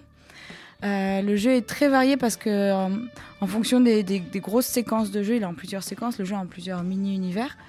Euh, on n'a pas les mêmes outils, il n'y a pas les mêmes actions. Euh, du coup, on s'ennuie vraiment jamais. À chaque fois, c'est vraiment une partie. euh, le, temps passe vite, euh, c'est dynamique, c'est bien rythmé. Et ça alterne toujours les moments où les, les deux parents vont discuter, mais plutôt s'embrouiller, avec euh, le grand livre de l'amour qui va leur dire quoi faire pour, euh, pour aller mieux, et euh, des moments de jeu euh, où on va avoir à chaque fois une mission différente. Donc le jeu fonctionne très très bien dans le côté euh, coopératif parce que euh, on peut pas avancer l'un sans l'autre. Il y a l'idée qu'il y, y a des petites parties de jeu où on va avancer, mais si on n'attend pas l'autre ou s'il n'y a pas l'action de l'autre sur l'environnement, on pourra pas avancer. Donc ça c'est très très très bien pensé en termes de, gameplay, et de, même tout, simplement de rythme. Oui, j'ai pas dit que euh, quand j'ai commencé à y jouer, je savais qu'il avait été nominé euh, au Game Awards et qu'il avait reçu la récompense de jeu de l'année. Et il a aussi reçu la, récompense de Best Multiplayer. Donc j'étais vraiment. euh, J'avais cette, cette idée que ça sera le meilleur jeu du monde. Il est multi. En plus, c'est par le mec qui a fait Brothers. Euh, C'est un pitch de départ sur l'histoire de deux parents qui se séparent. Il faut les réconcilier. Alors j'imaginais dans la vraie vie deux personnes qui s'entendent pas bien et grâce au jeu qui se réconcilient. Du coup, euh, j'avais un peu euh, cette, cette idée du, du, jeu parfait. Et euh, je pense que c'est le, c'est pas le jeu parfait. Enfin, c'est ce qu'on disait tout à l'heure avec le débat. Je pense qu'il a perdu en, en émotion. Enfin, en- il est beaucoup, beaucoup, beaucoup moins touchant, en tout cas à mes yeux, que Brothers. Là, il a fait le pari d'un jeu fun, rythmé, avec de l'humour, qui est un jeu de plateforme et euh, très varié. Mais à deux derrière l'écran, j'ai pas l'impression qu'on ait les larmes qui montent aux yeux euh, et qu'on ait vraiment, euh, qu'on soit pris dans, l'empathie de ces deux personnages. Enfin, en tout cas, c'est ce qui s'est passé un peu avec moi. Donc, je trouve que le multiplayer, il marche très bien. Moi, j'ai joué en local sur Canap. Vlad a joué apparemment en ligne. Il nous dira ce qu'il en a pensé. Et, et euh, alors, ce qui est bien aussi, que j'ai pas signalé, c'est que ça demande beaucoup de communiquer. L'écran est divisé en deux. On n'est pas sur le même écran. Et des fois, on a besoin de dire à, quel- à quelqu'un, par exemple, il y a un décompte. Par exemple, à, à 3, tu tapes. Hein. 1, 2, 3, vas-y, tape. Et ça, c'est des choses Donc, donc en ligne, ça se joue qu'avec un micro. oui, oui. Bah ça, Vlad pourra plus le dire, mais c'est sûr que si on parle pas dans ce jeu, si on ne communique pas, et c'est un peu euh, pareil dans un couple, euh, ça pourra pas avancer. Donc je trouve qu'il y a quand même des choses qui sont, qui sont très bien réfléchies en termes de, de, de, de ce qu'il veut raconter par le gameplay et ce qu'il raconte aussi. Je trouve un peu dommage que des fois ça parle un peu trop. Je me dis, il pourrait raconter plein de choses dans le gameplay, ça peut suffire. Dans Brothers, il n'y avait pas de, de cinématique où on arrêtait le jeu et d'un seul coup, il nous expliquait, oh là là, regardez comme les frères ont besoin euh, de se souder euh, pour qu'ils sauvent le papa. Oui. Brothers, c'était un jeu solo. hein. Alors qu'il Oui. y avait deux personnes, mais c'est ça qui était vraiment différent, c'est que le deuxième personnage était l'IA, donc il pouvait se permettre de te renvoyer des informations, alors que là c'est deux humains, donc forcément ça... Ouais, mais ça, je suis d'accord. Et je trouve que c'est très très bien fait, que ça peut pas être un, un jeu solo du tout, et qu'il il est très très bien pensé pour ça. Je parle juste en termes d'émotion. Je me demande pas si des fois ils parlent pas trop ces deux persos. En fait, moi, je me suis détachée d'eux. J'ai à un moment donné, j'ai trouvé euh, le mec saoulant. Enfin, le livre, euh, il est censé être drôle, mais moi, je le trouve euh, ringard. Enfin, c'est, En fait, à force de, trop parler et de trop jouer dans le sketch humoristique, je trouve qu'il a perdu un peu en finesse qu'il avait dans Brothers. Dans Brothers, euh, je m'étais noté que Joseph Fares, il était libanais. Il est d'origine libanaise. Et dans Brothers, il y a making-of où il raconte beaucoup de choses sur sa vie perso. Et par exemple, dans Brothers, à un moment donné, on peut enterrer quelqu'un et il explique, Joseph Fares, qu'il a dû enterrer euh, un de ses frères ou de ses enfin, un, bébé mort à la naissance. Quoi. Sa mère lui a demandé ça. Et c'est des choses qu'on on sent que dans Brothers, il y a un truc. C'est que du gameplay, mais hum, il y a, ça raconte. Là, on a l'impression qu'il raconte un peu trop dans des cinématiques. C'est là où on disait tout à l'heure, le fait d'avoir peut-être été mangé par un plus gros studio lui a peut-être donné plus de moyens. J'ai l'impression qu'il a un peu perdu en, en, en finesse, en essayant de trouver des astuces un peu de briquet de broc euh, pour. Voilà. Donc, euh, pour conclure, hein, parce que je pense qu'on peut très vite, euh, enfin, on comprend très vite le principe du jeu. euh, je trouve que c'est un très très bon jeu multijoueur qui a un régal à jouer à deux, où, c'est très amusant. Mais je trouve qu'il a perdu le, côté émou- émouvant. Moi, en tout cas, j'ai pas, j'ai pas du tout été ému par le jeu. Là où je pensais que comme c'était le meilleur jeu de l'année, je pense qu'il avait réussi aussi à, être très touchant. J'ai, j'ai, pas été vraiment très touché en tout cas. Peut-être que Vlad a été très touché. Juste un truc avant que Vlad euh, dise ce qu'il en pense. Le, le- le studio a pas été racheté par Electronic Arts, hein. ils sont juste publiés par Electronic Arts. pardon, oui, j'ai mal Et c'était déjà le cas de, du jeu, euh, du jeu Out. d'avant, de Way Out. hein. Mais Oui. ça, ça suffit à te donner des. Enfin, tu vois, ils ont quand même un pouvoir de décision. Ils ont quand même un. Publier, en tant qu'éditeur, oui. oui. En tant Éditeur, qu'éditeur. euh, Oui, non, non, ils bien ont sûr. tout pouvoir. hein. Enfin, ça dépend des dépend. contextes, hein, mais euh, ça peut. Euh, non, moi j'ai pas été ému du tout, du tout par le jeu, mais je pense que c'est un jeu de pur fun et de pur gameplay. En tout cas, j'espère, et c'est vraiment comme ça que je l'ai pris de bout en bout. C'est-à-dire que moi, l'histoire du père et de la mère, elle marche. Enfin, pour moi, elle marche pas du tout. Elle est pas intéressante. Euh, ça, ça me provoque rien en moi. Euh, je me suis dit éventuellement à un moment, bah, c'est peut-être pas un jeu que tu fais avec des enfants, mais en fait, il y a plein de gens qui font ça avec leurs enfants et ça a pas l'air de poser problème. Donc, après tout, pourquoi pas Effectivement, le bouquin qui parle, qui est un peu con et qui a un accent mexicain, il est rigolo, mais il est un peu ringard. Mais il est rigolo quand même. Voilà. Euh, non, je trouve que c'est vraiment un jeu de, gameplay qui est très réussi là-dessus, euh, avec des, univers différents. Euh, qui, enfin, je sais pas, le, truc très enfantin, en fait, vraiment ce, fantasme d'enfant où euh, tout à coup euh, la, chambre est, de- devient beaucoup plus grande que toi et chaque jouet devient vivant et, tout, tu peux interagir avec tout. Et enfin, c'est moi, c'est vraiment ça qui m'a plu, c'est vraiment ce pur gameplay, ce pur fun. Et effectivement, je trouve que en termes d'émotion, mais j'ai fait dès le début du jeu, j'ai fait une croix là-dessus. Après, j'ai un parcours hein, qui est un peu différent dans mon arrivée sur le jeu par rapport à toi, c'est que tu en attendais beaucoup parce que justement euh, ce que tu viens de dire. Euh, moi, c'est plutôt l'inverse, c'est-à-dire qu'on avait effectivement, on avait parlé avec François de Way Out euh, il y a il y a trois ou quatre ans. Qu'on avait fait ensemble, ouais. Voilà, qu'on avait fait tous les deux, qui était un jeu très sympa. Enfin, Sérieux. Ouais. ai le souvenir d'un jeu bien- sérieux. moi, je, non, moi j'en ai, je garde le souvenir éternel du moment où on sort de la prison et on arrive tous les deux dans une ferme. Et il y en a un qui se met au piano, il y a l'autre qui se met au banjo et on, et on commence à jouer ensemble et on commence à faire n'importe quoi. Et on, enfin bref, on, on a un peu arrêté de jouer à ce moment-là. En fait, on a commencé à faire n'importe quoi à ce moment-là. Mais euh, non, mais ouais, le, le jeu au-delà de ça, il était Il n'y avait pas de gameplay, quoi. Enfin, c'était- peu de gameplay, c'était beaucoup plus. Enfin, il faut savoir que Joseph Arras, il est réalisateur Voilà. aussi hein, avant d'être game designer. Et ce jeu-là, en tout cas, c'était beaucoup plus cinéma. Moi, j'ai l'impression que la façon dont tu le dis, euh, It Takes Two, ça a l'air très gameplay, gameplay. Et donc, donc, le dosage est complètement le, inversé. le fait. jeu est sorti en cours d'année, It Takes Two, et euh, quand j'ai vu le jeu sortir, je n'avais aucune idée de ce à quoi ça ressemblait, de ce dont ça parlait, de euh, comment ça se matérialisait. Je savais pas du tout que tu allais jouer deux petites poupées comme ça, que ça allait être en- avec des graphismes un peu mignons, un peu sympas, un peu enfant et tout. Euh, je ne savais pas du tout ce que ça allait être, et je me suis dit, bah non, je vais, je vais pas jouer. Enfin, euh, on a eu Way Out euh, il y a trois ans, euh, voilà, je- le, le truc des coop de Joseph Fares, euh, ça me saoule, j'ai pas envie de le faire en fait. Et euh, en fin d'année, il y a un, en fait, j'ai un, un ami à moi qui l'a acheté et, euh, et qui m'a un peu mis dans le truc. Bah maintenant, je l'ai acheté, tu l'achètes. et euh, j'ai fait OK, bon. T'es- T'es pas obligé, si? Non, non, mais non, non, non, mais enfin bref, en gros, on joue quoi. D'accord. Maintenant, on joue. Et, euh, et donc, on s'est mis à jouer. Et en fait, euh, au début, je me... enfin, il y a eu cette histoire. Au début, j'ai fait, mais qu'est-ce que c'est que cette histoire? Et puis, le jeu a commencé. Et là, j'ai tout de suite été. Enfin, moi, ça a été une baffe euh, assez vite sur, sur justement sur le gameplay. Je me suis dit, bah, on s'en fout, l'histoire, elle est con. Le bouquin, on, s'en- on se foutait de la gueule du bouquin pendant tout, tout le jeu. Enfin, voilà. Et puis, on se moquait de plein de trucs. Parce que dans, dans la narration, il y a plein de trucs qui, qui, n'ont pas de sens, qui sont un peu ridicules. Mais c'est pas grave. Parce que le, le reste est tellement bien et c'est tellement généreux aussi. Il y a des mini-jeux partout, il y a des trucs à trouver partout, il y a des trucs cachés, il y a des, euh, enfin, il y en a, il y en a de partout, quoi. C'est, il y a une densité assez incroyable. C'est peut-être pour ça que j'ai commencé à parler du jeu à un moment donné en disant que j'avais l'expérience de Brothers et que j'attendais quelque chose d'émouvant comme a été Brothers. J'ai pas fait Wow parce que j'avais eu des mauvais retours sur le jeu donc ça m'avait pas intéressé. Je pense que c'est le fait d'entendre que c'était le jeu de l'année et de d'avoir cet, cet ancien titre en tête, ça m'a un peu biaisé.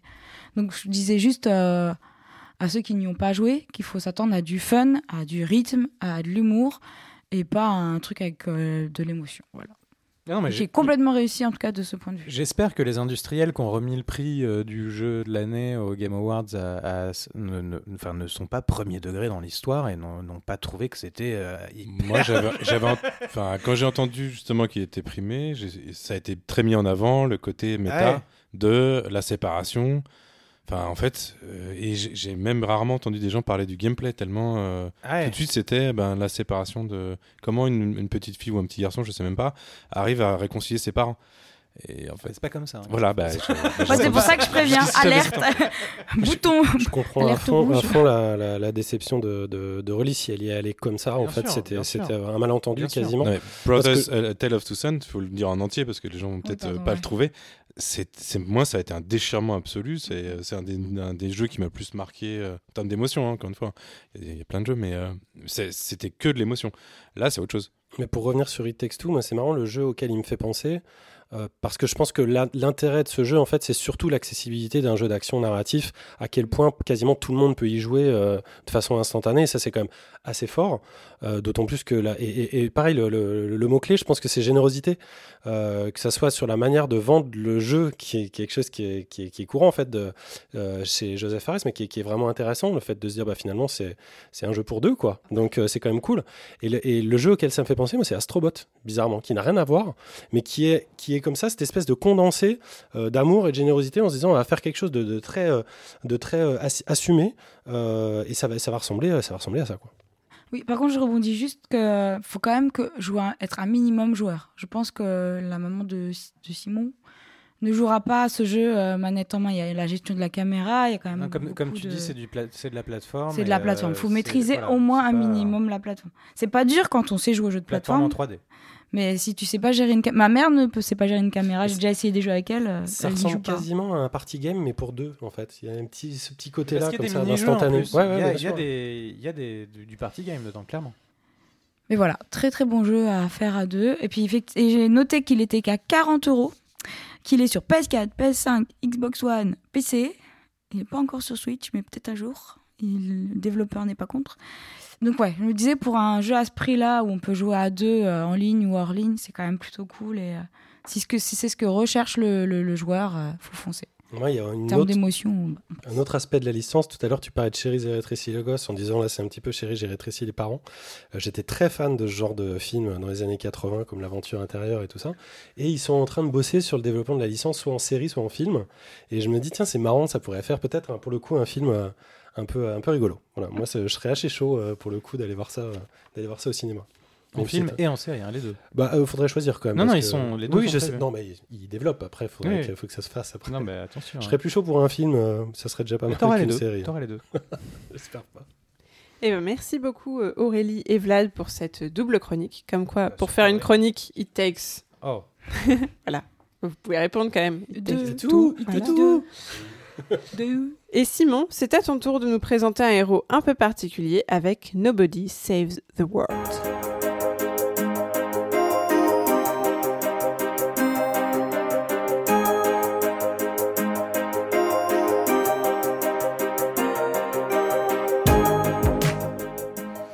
Avant de vous parler de Nobody Save the World, je voulais surtout introduire les personnes qui l'ont réalisé. Car Drinkbox Studio, composé d'une quinzaine de personnes basées à Toronto, est à l'origine de mes deux jeux préférés de la PS Vita. Et j'ai cité cette... Non mais on, on ne rigole pas. Parce qu'il y en a plus que des... Non, il y en a vraiment deux, c'est ces deux-là. Et oui, j'ai des super souvenirs de Mutant Blob, Blob Attack, c'est pour ceux qui y ont joué, et Guacamele, évidemment, qui est un peu plus connu que Mutant, dont euh, la, console, la console de vraiment de Sony, euh, de portable de Sony, avait un peu magnifié ces jeux-là. C'était comme ça que je suis rentré un peu dans l'univers de Drinkbox. Et c'est aussi peut-être pour ça que depuis, euh, bah, depuis le, le premier euh, Guacamele, je n'ai pas joué à leur autre jeu. Donc je ne pourrais pas faire toute la un petit peu l'histoire de ce, de ce studio. Mais ils ont continué derrière en faisant d'autres jeux, dont Guacamele 2. Mais euh, voilà, je n'y ai pas joué. Et euh, pour moi, ces deux jeux étaient hyper attachants sur la, la console portable de, Sony.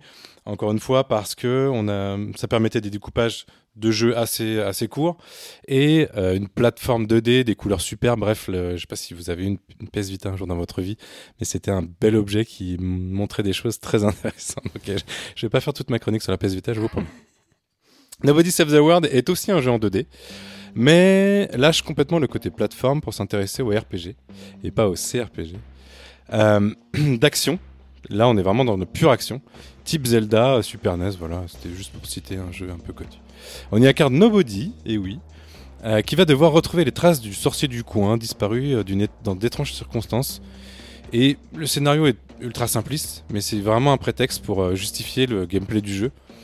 gameplay qui consiste en fait à se transformer à partir de ce personnage d'une d'une neutralité absolue hein, qui, qui ne veut rien dire, mais en fait qui dit, qui dit des choses au final. Mais on parle de vraiment d'une page blanche et on va pouvoir comme ça se transformer en une multitude de créatures pour avancer dans le jeu. Ces transformations sont évidemment le cœur, l'originalité. Enfin, j'imagine ce qui a été vendu à la partir du jeu, même si j'ai très peu lu euh, sur, son sujet. Mais c'est vraiment là où on trouve euh, vraiment l'intérêt euh, principal du jeu.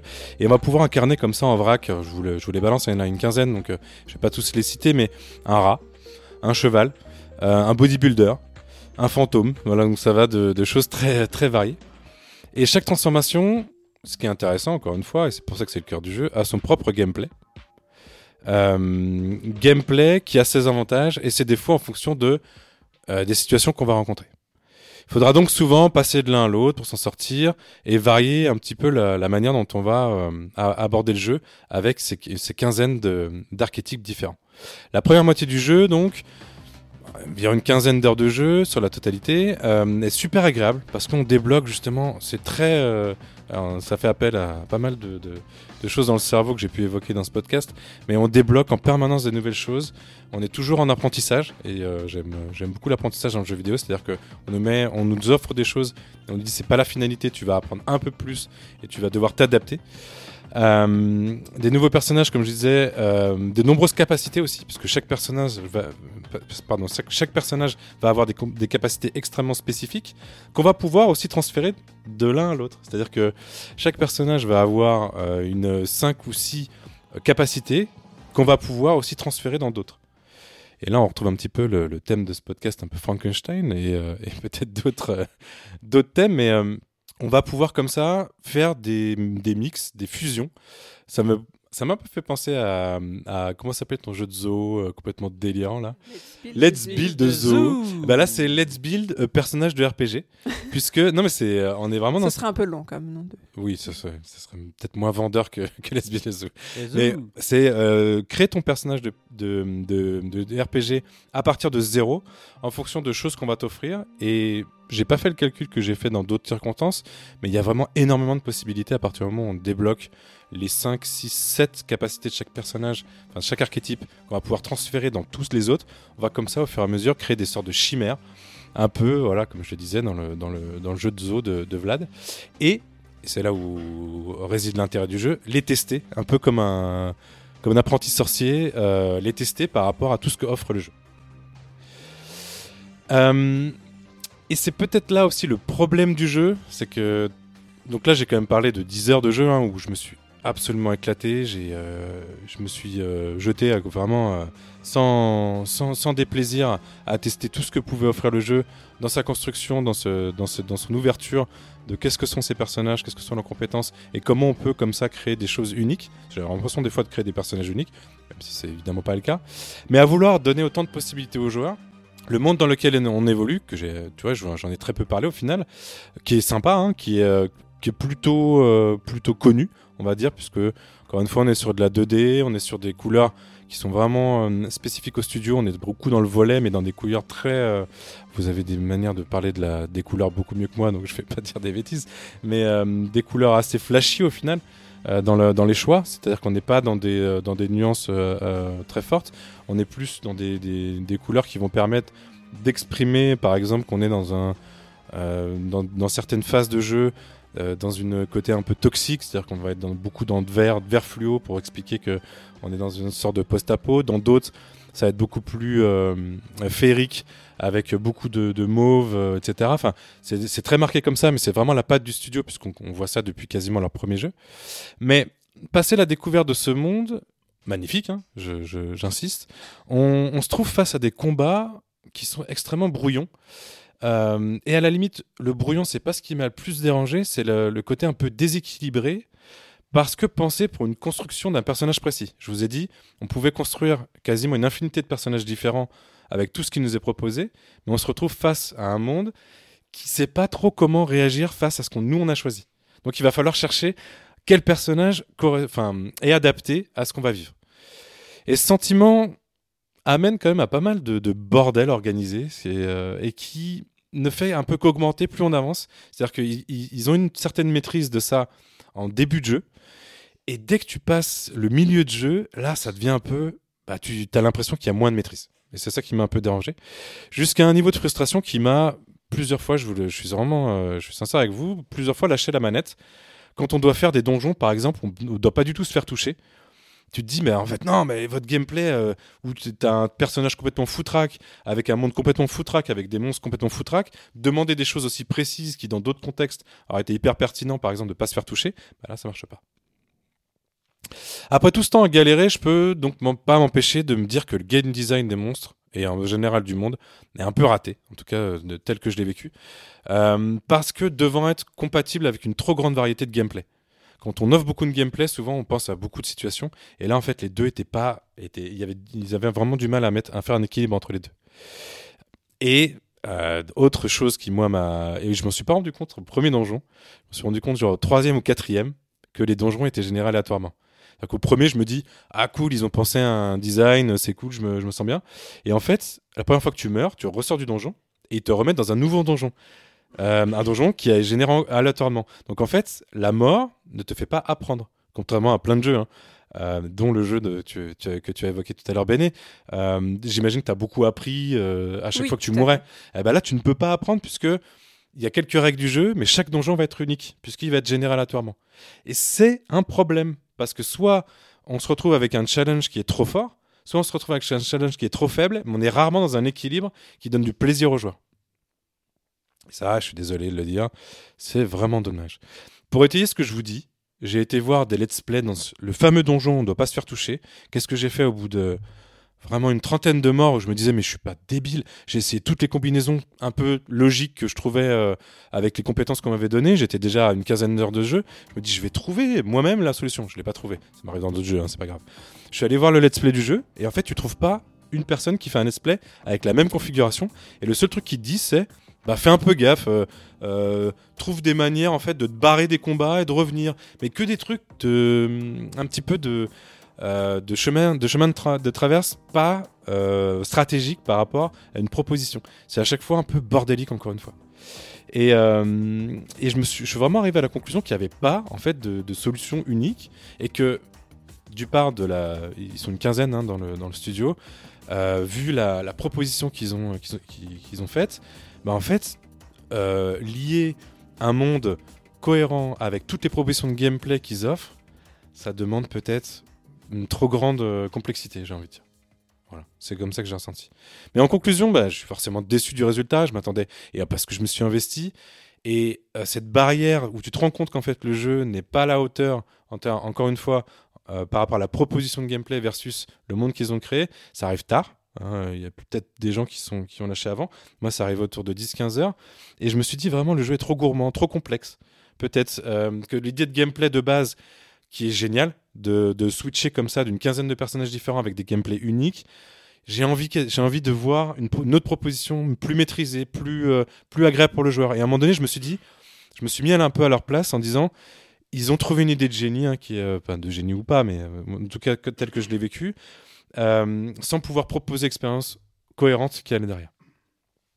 Juste pour terminer, côté technique, on peut y jouer à deux.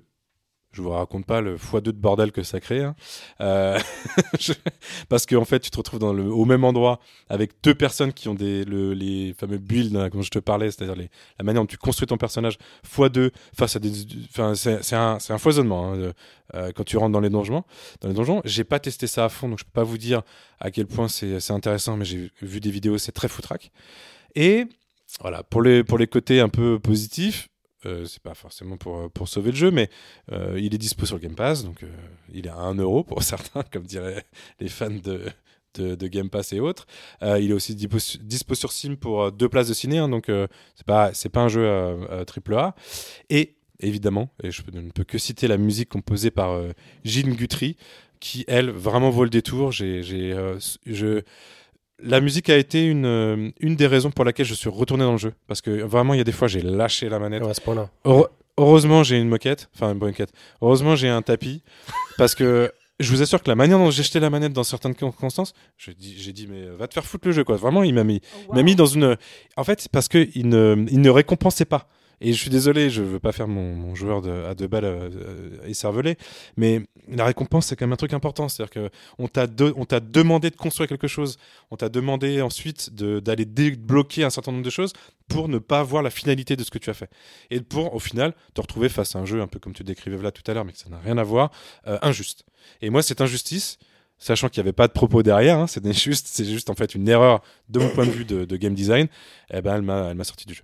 Bénédicte, Euh, non, je, trouvais ça intéressant. En tout cas, le concept du jeu, si on le met en, si on le compare avec ton jeu, je crois de l'épisode précédent, euh, Melva Idol, parce que les deux déconstruisent euh, un peu le RPG chacun à leur façon. Melva Idol, c'était plutôt euh, et l'environnement et les méthodes de crafting et d'exploration, et là, c'est vraiment du coup les méthodes de construction du personnage de RPG en, j'imagine, après ce que j'ai compris, en utilisant les différents, les différents archétypes qu'on peut retrouver. Et du coup, de, je pense d'avoir expérimenté un peu les deux. Est-ce que ça t'a pas donné envie justement de, de, de tester de nouvelles expériences comme ça qui déconstruisent vraiment ce genre du RPG, d'aller encore plus loin dans, dans ce type d'expérience Même si Melvor Idol était plus plaisant pour toi que ne l'a été euh, Nobody's euh, Save the World. Ouais, alors tu peux faire un lien entre les deux parce que je, je pense que Melvor déconstruit, ici, c'était plus la volonté de construire. Euh, de construire un nouveau gameplay, au contraire, de, de rajouter une pierre. Euh, comme tu le dis, Melvor, c'est euh, on, on prend, euh, on prend un peu la matrice. C'est ne- l'excel du et RPG. non, mais c'est vrai, on prend que les chiffres de la matrice et on te montre que les chiffres de la matrice. Et, et tu prends du plaisir ou pas là-dessus. Là, c'était l'idée. euh, c'est des gens qui, à mon avis, qui ont, bah, en plus, connaissant leur jeu précédent, ils ont expérimenté beaucoup de gameplay différents, ils ont expérimenté beaucoup de choses, et ils se sont dit, si on donnait un peu euh, le rêve du personnage de RPG absolu, c'est-à-dire on peut tout faire, on peut avoir un personnage euh, bourrin, on peut avoir un personnage qui est plus à distance, et on vous donne en plus la, possibilité de le façonner à votre image en fonction de tout ce que vous voulez. Et c'est vrai, il permet de faire ça.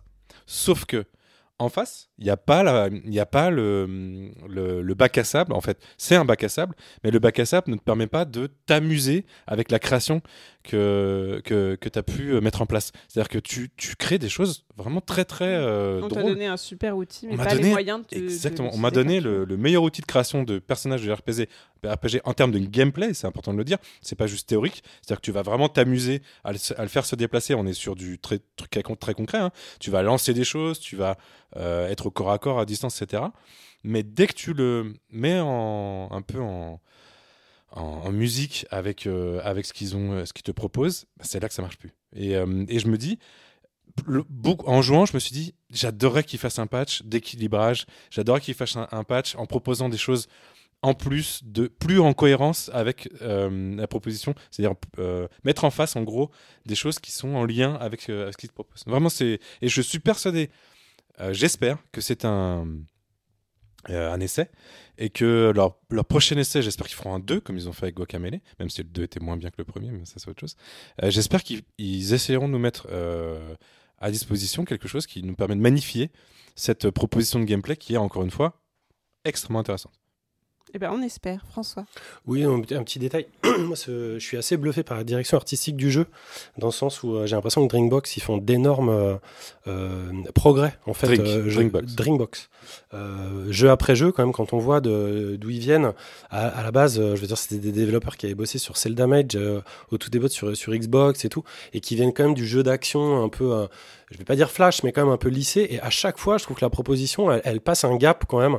On est vraiment, enfin, moi, je suis bluffé quand, quand on m'a dit que c'était le même studio Guacamele. J'ai fait ah ouais, quand même, les mecs, ils ont, ils ont vraiment, ils ont vraiment bien bossé. Euh, Ceci étant, c'est bizarre, j'ai l'impression qu'ils lorgnent. C'est un studio de, de Toronto. J'ai l'impression qu'ils lorgnent du côté de leur cousin de Vancouver, à savoir de Clay Entertainment. C'est typiquement le jeu où j'ai l'impression que ce qui manque, c'est justement un bon système. C'est-à-dire qu'en fait, il y a une ambition, ça c'est sûr. Il y a euh, des progrès et une, une volonté de, de, de, voilà, de, développer un projet.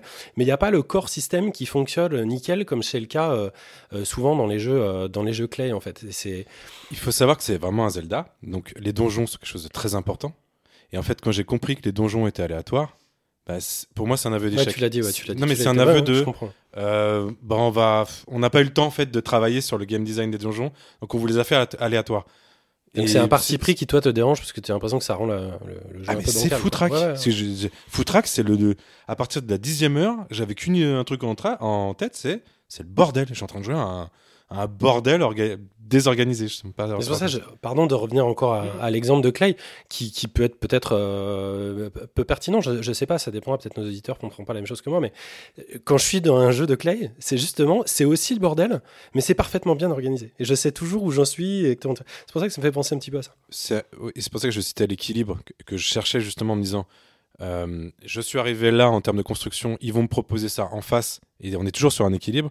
Bah, cet équilibre, je l'ai pas trouvé.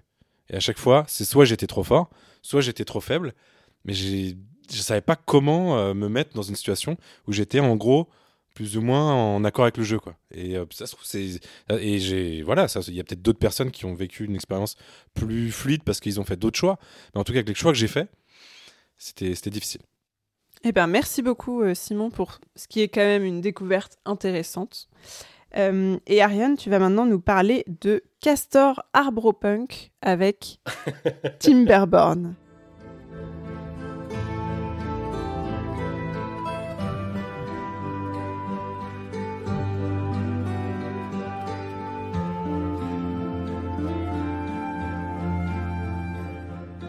Alors, Timberborn, qui veut dire né du bois, c'est le tout premier jeu développé par Mechanistry. Ce sont deux frères en Pologne, Bartłomiej et Kamil Dawidow.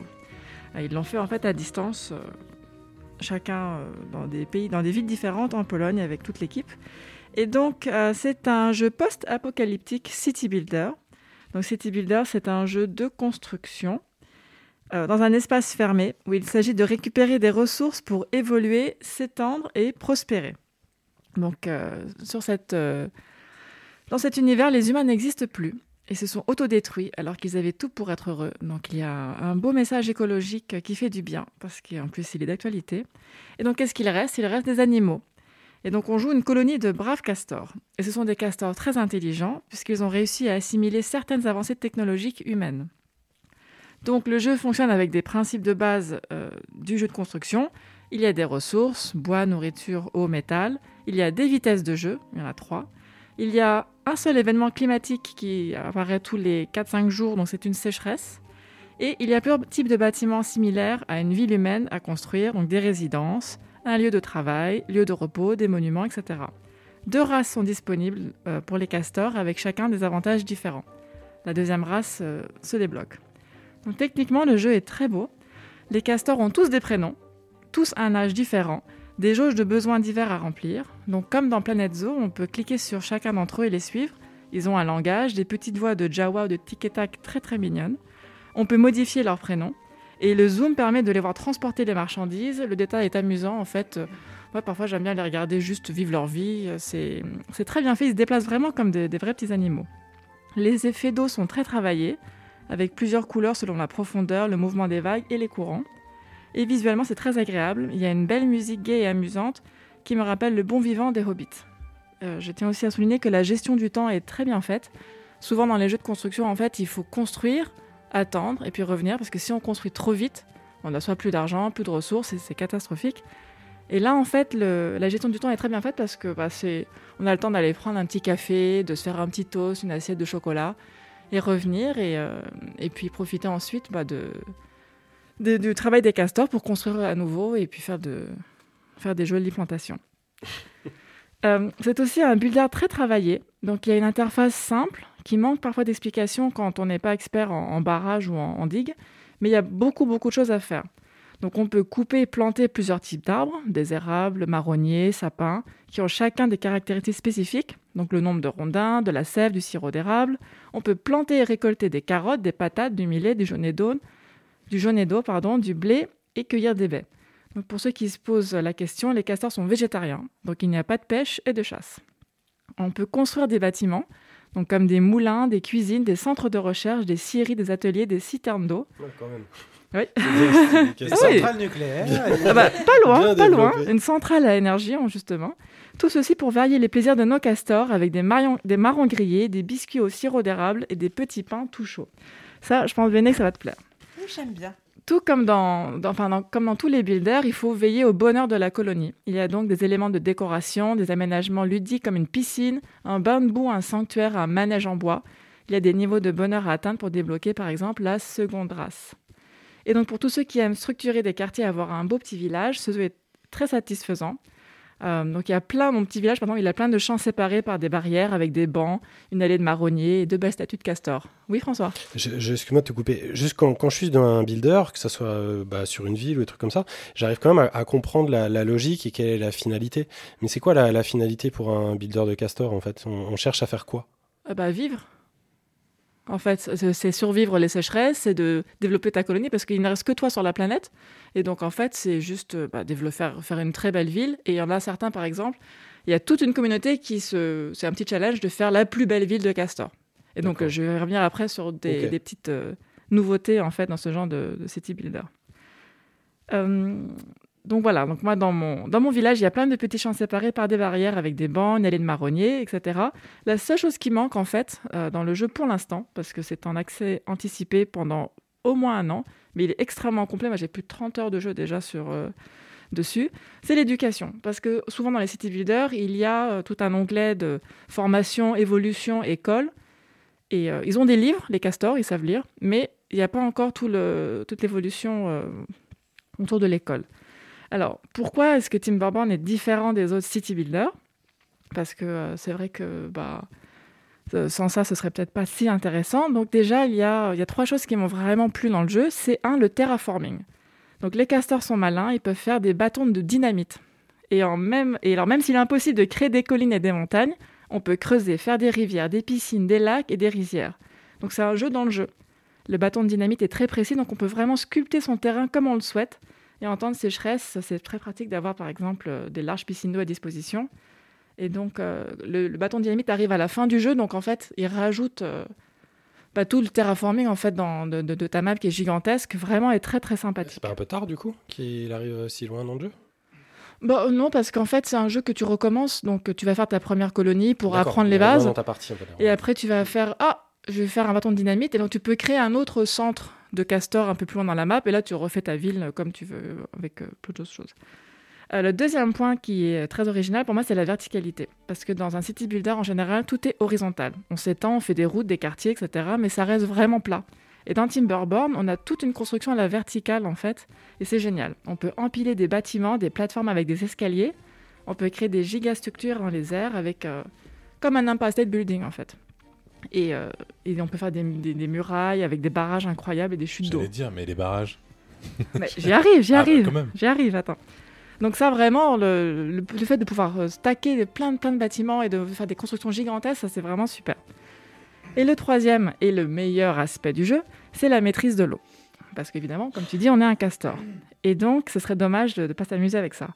Et donc, le jeu propose trois constructions pour maîtriser le cours de l'eau. La digue, le barrage et les vannes. Donc, tu as plusieurs hauteurs, on peut même les empiler. On peut modifier le niveau de l'eau souhaité. Est-ce qu'on crée une réserve d'eau? Est-ce qu'on inonde tout? Donc, vraiment, tu, peux, tu, peux- tu fais plein de choses géniales. Et c'est pas tout, parce qu'il y a aussi des roues hydrauliques. Donc, il faut placer stratégiquement, par exemple, les roues hydrauliques. Où est-ce que tu fais ta rivière? Où est ton courant? Etc. Parce que sans ça, tu n'as pas d'énergie pour alimenter tes bâtiments. Donc voilà, donc il y a vraiment une énorme stratégie autour du jeu. C'est pas juste des petits castors qui vont ramasser des, des cueillettes. Et en fait, euh, bah, la communauté s'amuse en fait à faire des, des- villes incroyables avec, euh, avec des barrages qui se font parfois euh, 10 mètres de haut avec des chutes d'eau incroyables. Oui, Vlad. Ouais, le jeu a l'air super cool et, super bien, enfin en termes de gameplay, en termes de, enfin j'adore les city builders et ça me parle énormément. En revanche, tu dès le début de ta chronique, tu m'as dit euh, l'humanité a disparu, on est tous morts parce qu'on a fait plein d'erreurs. Et, euh, et en quoi ces castors là, ils sont pas en train juste de de, répéter exactement les mêmes erreurs et de refaire exactement la, la même, euh, la même civilisation qui a échoué exactement au même endroit.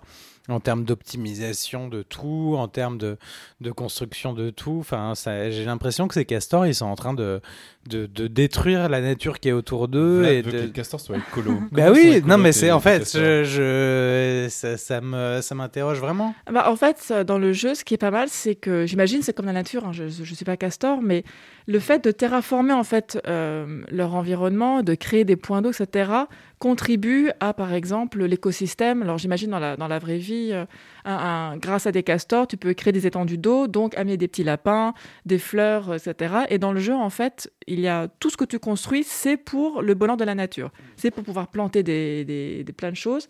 Il n'y a pas tout est fait de bois et un peu de métal, mais que tu récupères de structures d'humains qui sont abandonnées.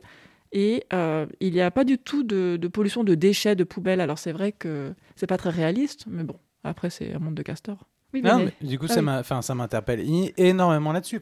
Oui, c'est vrai. C'est une euh, réflexion qui est hyper importante dans le jeu vidéo et euh, particulièrement sur un city builder et sur un jeu comme ça. Enfin, si, enfin, du coup, j'ai envie de, de, de me jeter dedans et de, de voir euh, Ah, ce que ça donne par rapport à ça, effectivement, parce que c'est, euh, enfin, il y en a très, très, très, très, très peu ou aucun des jeux qui euh, partent de ce, de, ce point de vue et de, de cette idée que finalement on pourrait euh, essayer de construire à partir de ce qu'on a déjà et d'essayer d'en faire autre chose et, euh, et, de, et de, de quitter l'idée d'une euh, juste d'une une surconstruction euh, hypertrophiée de, de juste aller plus loin de, fin, du progrès de, de, choses comme ça. C'est vrai. C'est vrai que le progrès est limité. C'est-à-dire que tu tu peux pas aller au-delà du bâton de dynamite. Il n'y a pas d'argent dans le jeu non plus. Mais à l'avenir, quand les... il y aura d'autres contenus ajoutés au jeu, j'espère qu'ils garderont ça en tête, en effet, pour pas refaire en fait euh, bah, des castors humanoïdes. C'est un très bon ça, point. Ouais, c'est un très bon point. Oui, bah, euh, Véné? Euh, oui, je... moi je voulais m'attarder sur un aspect beaucoup plus anecdotique du jeu qui était plus sur l'ambiance et la vie au quotidien de ces castors et, de... et des petits pains tout chauds et des biscuits au sirop d'érable. En fait, ça me rappelait trop. Je sais pas si vous connaissez Rouge Muraille. C'était une super. en parles à chaque épisode. Voilà. exactement ça, exactement. C'est une série de livres et de Ah, dessins Incroyable. animés Ah bon? avec des petits animaux qui vivaient dans une abbaye. Eh oui C'était donc ça? C'était ça, Rouge Muraille C'est vrai. Un jeu vidéo Rouge Muraille Ah, d'accord. Non, mais- Et donc ces petits animaux, ils vivent euh, tous ensemble, ils essaient de développer l'abbaye et pareil, ils se font des, repas entièrement végétariens mais qui faisaient trop envie avec des tourteaux navets et des trucs comme ça. Et du coup, je sais pas, euh, quand tu décrivais la vie de ces castors, j'avais vraiment l'impression que c'était Rouge Muraille sous cocaïne, tu vois, où, où un peu ils, ont, ils vont plus loin dans la construction des bâtiments et tout, mais ils gardent cette espèce de, de simplicité et, de, et effectivement de rapport à la nature et du goût des bonnes choses, mais entre gentils petits animaux. C'est ça. Et voilà. Alors, la cocaïne, c'est sûrement parce que les, ma- les images que tu vois, le, le monsieur, il joue en vitesse x3. Oui, c'était plutôt on- dans l'ambition les- des voilà. castors. Ah, d'accord. Parce que là, on dirait que les castors Ouais. sont sur LSD. Mais... Il n'y a pas moyen d'accélérer le- les phases de, de jeu dans le jeu Mais si, mais tu, as- tu peux Ah jouer oui, ça, oui, justement c'est 1, juste 2, ça, oui, 3. d'accord. en 3, les castors sont sur LSD et en 1, c'est la vie. Ils ont leurs petits rondins, ils se baladent, ils disent bonjour. Et, et c'est vraiment. Toi, t'adorais les voix, par exemple. Ça, c'est sûr. Pourquoi moi? Parce que t'adores les Jawa et t'en as parlé tout à l'heure. Et qu'on Jawa. avait eu la même Ah, remarque non, non. sur l'écrit de Jawa. je n'aime pas les Jawa, j'aime le Jawa, la langue, Oui. la langue des Jawa. Je suis passionné par la langue des Jawa. tu cliques sur un, tu cliques sur un castor différent. et il te fait presque un houtini ou des choses comme ça. C'est très très mignon. Attention, ah, ah là là. Est-ce qu'il y a, de- y a l'humour dans, dans le jeu au-delà de- du surréalisme quoi qu'il a De l'humour Ouais. Bah, a- non, il n'y a pas d'histoire. Enfin, il n'y a pas de Il n'y a pas de narration, il parle non, pas Non, non. et euh. Non, non, c'est juste à l'intro, euh, et puis dans la bande-annonce, ils disent que le monde, voilà, il n'y a plus d'humains, et que maintenant, bah, c'est à toi, euh, maître Castor, de, de gérer ta C'est un propre... serious euh, game Castor. Un petit peu, parce que, euh, alors, euh, les dangers sont réels, la sécheresse euh, peut euh, exterminer toute ta colonie si tu n'as pas assez d'eau, et je me suis retrouvée une fois avec un castor, avec un castor, ta partie est finie parce que tu ne peux pas te reproduire. Est-ce que tu penses qu'il y aura d'autres dangers dans la version finale ou est-ce que Oh, ce sera bon, que bah, la sécheresse? j'aimerais bien qu'ils rajoutent des animaux sauvages ou quelque chose, tu vois, qui reste un petit peu... des choses, Par la- exemple. la Un gros cylindre, par exemple.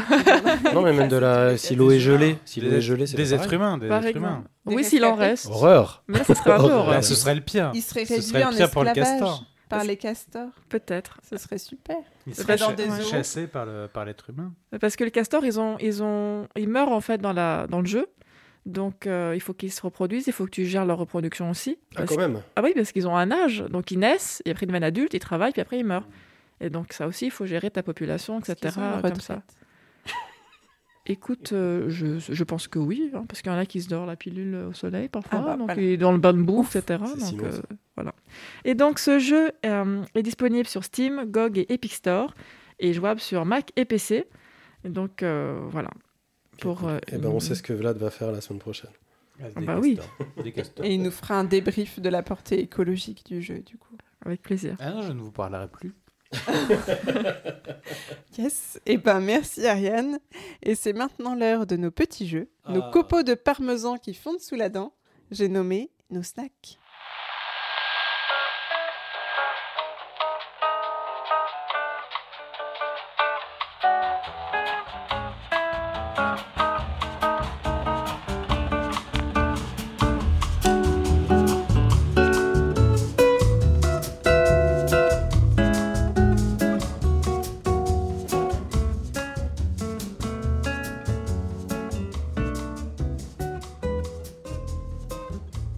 Va commencer ce tour des snacks par François et une jolie petite dé- découverte, Ichayo. Ben oui, une toute petite découverte, euh, en l'occurrence un jeu qui s'appelle non, un jeu qui s'appelle Small Life, qui est un, un jeu d'un étudiant euh, chinois dont je pensais avoir noté le nom et manifestement il n'est pas sur ma fiche. J'en suis bien désolé. Euh, C'est un, un étudiant qui a, hum, a fait ce projet. Lui, il travaille maintenant à la Tokyo University of the Arts. Donc le, le- le jeu est, est très intéressant. Euh, C'est un petit point and click en fait, très très calme comme vous pouvez l'entendre euh, à la musique qui est, derrière moi et qui n'a qu'un seul but, c'est vous faire découvrir la ville de Shenzhen, dans le sud de la Chine, qui est collée à, Hong Kong.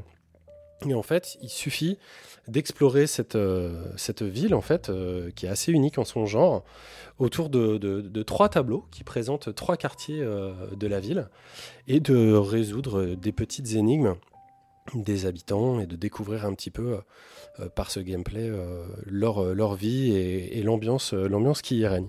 Le style graphique est, tout en noir et blanc et c'est extrêmement délicat. C'est accompagné de, de superbes animations à la main et d'un sound design euh, euh, réaliste. Par contre, c'est très court. Comme je vous ai dit, il y a, que de, trois tableaux. Il y aurait largement la place pour quelques quartiers de plus. Donc vous pouvez compter une demi-heure pour, euh, pour voir la fin. Évidemment, c'était un projet étudiant, donc c'est pour ça que, que ça n'a pas eu une, une grande, grande durée de vie. Le jeu est jouable sur le lien euh, Itch.io que vous retrouverez sur le magnifique site lapléade.fr. Il est gratuit et il est nommé à l'IGF 2022 en catégorie jeux étudiants. Eh bien, merci beaucoup François pour cette découverte. Alors, je- enfin, je. Pardon. Bien non. Je- juste, J'enlève en fait- mon merci. Je jette mon merci à la non, je poubelle. non, non, mais c'est vraiment j'ai juste un une, une espèce de. Enfin, je suis. Je sais, je sais pas comment dire ça et comment parce que je suis allé à Shenzhen et euh, c'est une ville affreuse. Mhm. C'est vraiment une ville affreuse. Mhm. Et euh, une- en fait, c'est une ville qui euh, euh, dans les années 70, c'était 60 000 habitants et aujourd'hui, c'est 13 millions d'habitants. Et en fait, c'est une ville qui n'existait pas, et c'est une ville qui a été construite et euh, créée par, euh, par le régime chinois pour euh, être un contrepoint à Hong Kong, pour être le, le parallèle d'Hong Kong. Enfin, c'est vraiment à, pour le coup, c'est vraiment à 15 km d'Hong Kong. hein. Vraiment, c'est c'est en face de, Hong Kong. La seule différence, c'est la, le, les, eaux profondes, c'est la, la quantité de, de sol qu'il y a sous l'eau euh, au niveau du port. Et, euh, et Shenzhen, c'est une ville affreuse. Enfin, c'est une ville terrible. C'est euh, Pour toi, ah non, bah oui, non mais pour moi aussi, euh, j'ai visité. pour vous. mais manifestement pas pour l'auteur de ce jeu. Ouais, non, j'imagine, mais euh, non, j'imagine du coup, mais euh, c'est euh, c'est quand même, c'est- enfin, je trouve ça assez marquant que, euh, y- enfin, et marquant et en même temps, je me demande à quel point euh, qui qui qui est cette personne, qui qui est cette personne qui a Un envie étudiant. de, Un étudiant chinois en jeu vidéo qui travaille au- à Tokyo maintenant. ouais, Moi, moi, moi, je pense pas du tout. Enfin, je, je, je vois ce que tu essaies de croire, mais je pense qu'au contraire, euh, si c'est j'essaie quelqu'un de qui- croire un truc. si hein. c'est quel- vraiment si en train d'essayer de croire un truc. si c'est quelqu'un qui a, par exemple, qui a vécu dans cette ville ou, ou- et voir qu'il l'a subi, je pense que ça peut être intéressant que lui euh, ait choisi de montrer ces côtés-là de la ville qui peut-être sont euh, très compliqués à voir quand, par exemple, on n'est pas euh, local ou juste quand on n'a pas un peu l'esprit euh, poète.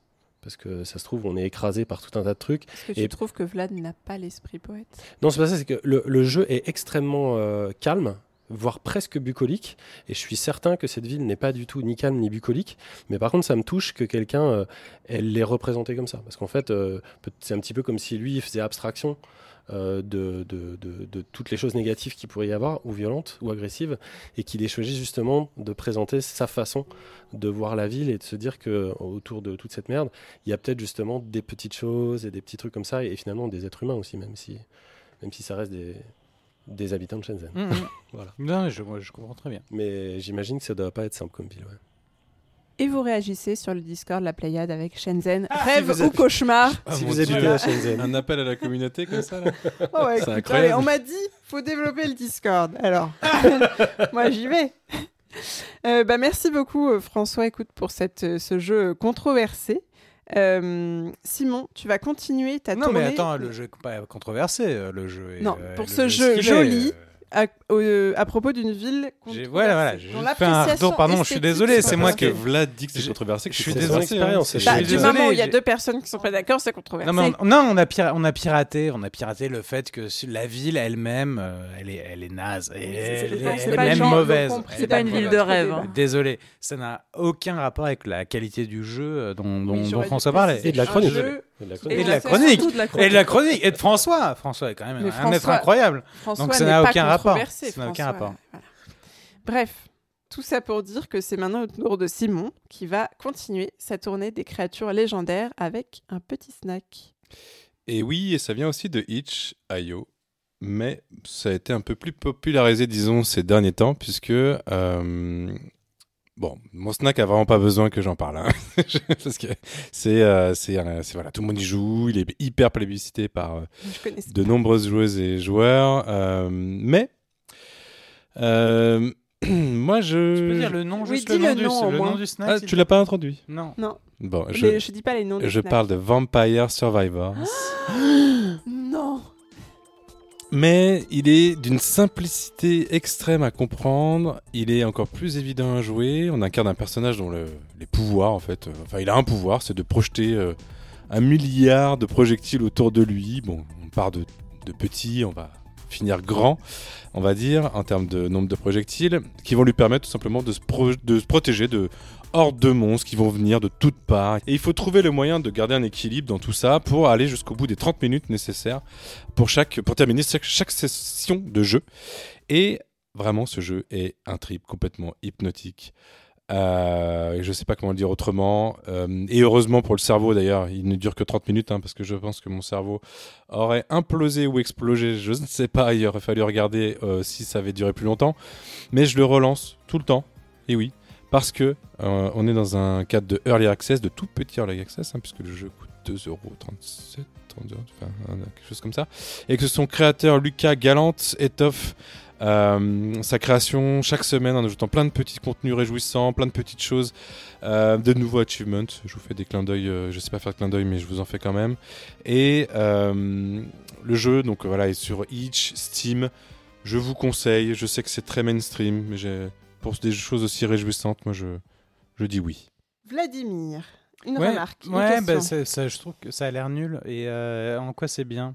C'est tout, et c'est absolument génial. Ça ressemble à Archero, mais en, pas bien. Enfin, euh, sans, sans le truc euh, bien d'Archero qui est que tu, quand tu bouges, tu ne tires pas et que quand tu ne bouges pas, tu tires. Et là, ça a l'air d'être la même chose, sauf que tu tires tout le temps. Moi, je pense que j'ai la réponse à, ça- j'ai la réponse à ta question. Eh ben, vas-y François. laisse, euh, Parce qu'il y a énormément de récompenses. En fait, c'est un jeu qui, qui est basé uniquement sur un, un gameplay euh, simpliste, voire, euh, enfin, moi je trouvais complètement abscon. Tu as joué ou pas? Ouais, qui est tout sauf original, mais qui est ultra, euh, ultra récompensant. C'est-à-dire qu'en gros, euh, on a une courbe de progression euh, ultra linéaire, mais qui est constante. Euh, c'est- c'est c'est quasiment ce qu'il faudrait fuir, en fait, comme jeu. C'est juste que quand il joue, c'est extrêmement euh, jouissif. Mais euh, à titre personnel, euh, moi, je, moi, j'aime pas du tout le jeu. Euh, Il y avait des jeux euh, dès 2004 2014 qui, qui avaient déjà ce gameplay. C'est pas du tout un gameplay euh, euh, original. Et là, il se trouve que bah voilà, c'est c'est un jeu qui est parti de rien et qui explose grâce au, grâce aux, aux youtubeurs. Et, et- et tant mieux pour lui, mais ça va pas plus loin. quoi. Ariane Oui, mais c'est, c'est- en fait, euh, ça te plaît parce qu'après avoir joué à ta chronique, il n'y avait aucune récompense. Là, ça, il pleut des récompenses. Peut-être que tu as trouvé en fait ce, que tu, ce qui te manquait. Non, mais les vieux blasés en face, là, je, je les connais. Euh, moi, je vais vous dire, euh, si on rentre là, je suis obligé d'entrer. Le dans le sensoriel parce que là, euh, on attaque euh, de façon gratuite. Maître Alors, je suis persuadé que- je suis persuadé les deux n'y ont pas joué, donc bon, ça, je, je n'ai pas de preuves. Mais Alors, J'ai il y a joué la- en 2014. Il y a la euh, musique qui est ultra. Et encore une fois, ça, ça te met dans une transe, ça te met dans une hypnose à un moment donné qui, que je trouve absolument génial. Jouez-y, n'écoutez pas ces gens blasés par les choses simples. Tu, Ouais, connais, le- tu connais Gauntlet? T'as déjà joué à Gauntlet dans les années 80 Le truc, c'est que je me dis que d'habitude, Simon déteste tout ce qui est mainstream. Donc, s'il aime ce truc mainstream, c'est peut-être qu'il y a quand même une qualité. Oui, mais c'est mainstream de, pour les gens intelligents, tu vois. C'est- Ah ouais, wow Et c'était le moment pédant de ce Ah podcast. là. Voilà. On ferme, on arrête la Pléiade. C'est fini la Pléiade. Merci d'avoir écouté pendant 5 ans, c'était sympa. Eh ben, écoute, merci Simon. On peut dire cette fois pour ce jeu controversé. J'espère Là, que ce ça sera pas coupé. Là, là, ça fonctionne.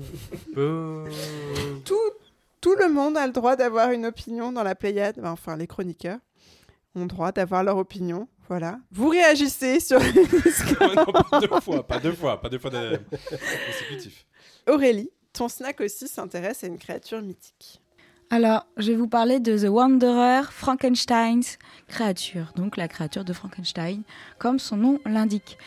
Donc, euh, c'est un jeu complètement inspiré de l'œuvre de Marie Shelley, qui a été écrit en 1818. J'ai fait une petite recherche. Et qui est culte, hein, je suppose que tout le monde connaît la créature de Frankenstein. Euh, c'est l'idée de faire le voyage initiatique de cette créature qui est un peu à la recherche de son identité. Donc, comme, on peut l'entendre dans la musique, il y a un côté très. euh, bah, à la fois très calme, mélancolique, un peu, presque triste en fait. Quand on commence à jouer avec le jeu, on est sur un fond blanc et on, fait avancer cette créature qui avance lentement, euh, un peu de manière maladroite. Donc elle a l'air plus fragile que, le, vilain monstre des films holly- hollywoodiens. Euh, au fur et à mesure qu'on se déplace, le décor se, dessine. Et, euh, et je trouve que c'est une très belle entrée euh, dans ce jeu parce que c'est vraiment l'idée du jeu, c'est d'explorer le monde avec la créature dans, ses yeux, c'est-à-dire un peu les yeux d'un nouvel enfant qui sait pas trop où il est, qui est un peu maladroit. Et en tant que monstre, il va se faire rejeter. Et euh, nous, en tant que joueurs, on aura le choix euh, de nos actions. En gros, le jeu, c'est se déplacer et euh, action. L'action permet soit de résoudre des petits puzzles et des petites énigmes, soit d'avoir un choix de dialogue. Les choix de dialogue sont en général. Enfin, pas vraiment un choix de dialogue. C'est, par exemple, je m'enfuis, je frappe, j'interviens, je n'interviens pas, j'hurle ou, euh, ou, je, ou je frappe. Enfin, c'est, toujours. C'est pas vraiment un dialogue. C'est l'action que va faire la créature parce qu'évidemment, elle, ne parle pas et d'ailleurs, elle ne comprend pas. euh, elle ne comprend pas ce que disent les êtres humains, en tout cas au début du jeu, avant de, tomber sur des moyens de comprendre un peu les humains. Donc on joue cette créature qui est fragile et euh, le jeu il est très très très euh, émouvant et très touchant, un peu comme euh, comme la. tout est très aquarellé. C'est comme si on était en train de parcourir un tableau, un tableau fait d'aquarelle, euh, tout léger, très euh, très vaporeux presque, comme si on essayait de chercher euh, un objectif. Et euh, en fonction de, des actions qu'on donne à faire à la créature, je donne un exemple, manger ou pas de la viande, s'il y a une carcasse au sol, le décor va changer, la musique va changer.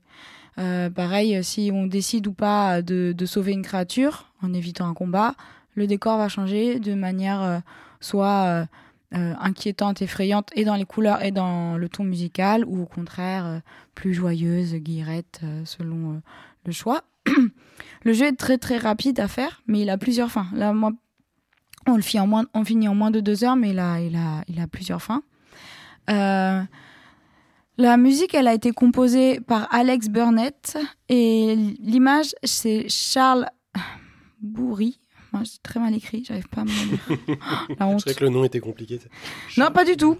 Mais en gros, je, je les cite parce que c'est un, un jeu français qui a été fait par Label Games. Je les avais, j'en avais déjà parlé quand j'avais joué à euh, Rubicon euh, Conspiracy of Silence. C'est un peu des jeux avec euh, des thématiques fortes et l'envie de, de raconter quelque chose. Et ça a fait c'est en partenariat avec Arte. Arte qui, par exemple, ont fait euh, le, jeu sur la euh, Type Rider et qu'on fait euh, Californium. Donc, qui ont des DA extrêmement assumés et très belles. Donc le jeu fonctionne euh, très très bien pour sa musique et son graphisme et c'est une création made in France donc qui est extrêmement réussie. Le gameplay, il n'y a pas de challenge, hein, on est vraiment dans l'idée d'explorer les tableaux et, l'idée c'est de finir plusieurs fois le jeu sans être face à des ennemis. L'ennemi c'est les humains et c'est pas des ennemis qui amènent à un game over, c'est juste des ennemis qui amènent à, enfin ennemi, non, même pas. C'est des rencontres qui amènent à d'autres conséquences selon les actes qu'on fait. Moi, j'ai juste regretté qu'il y avait un peu trop de sous-titres.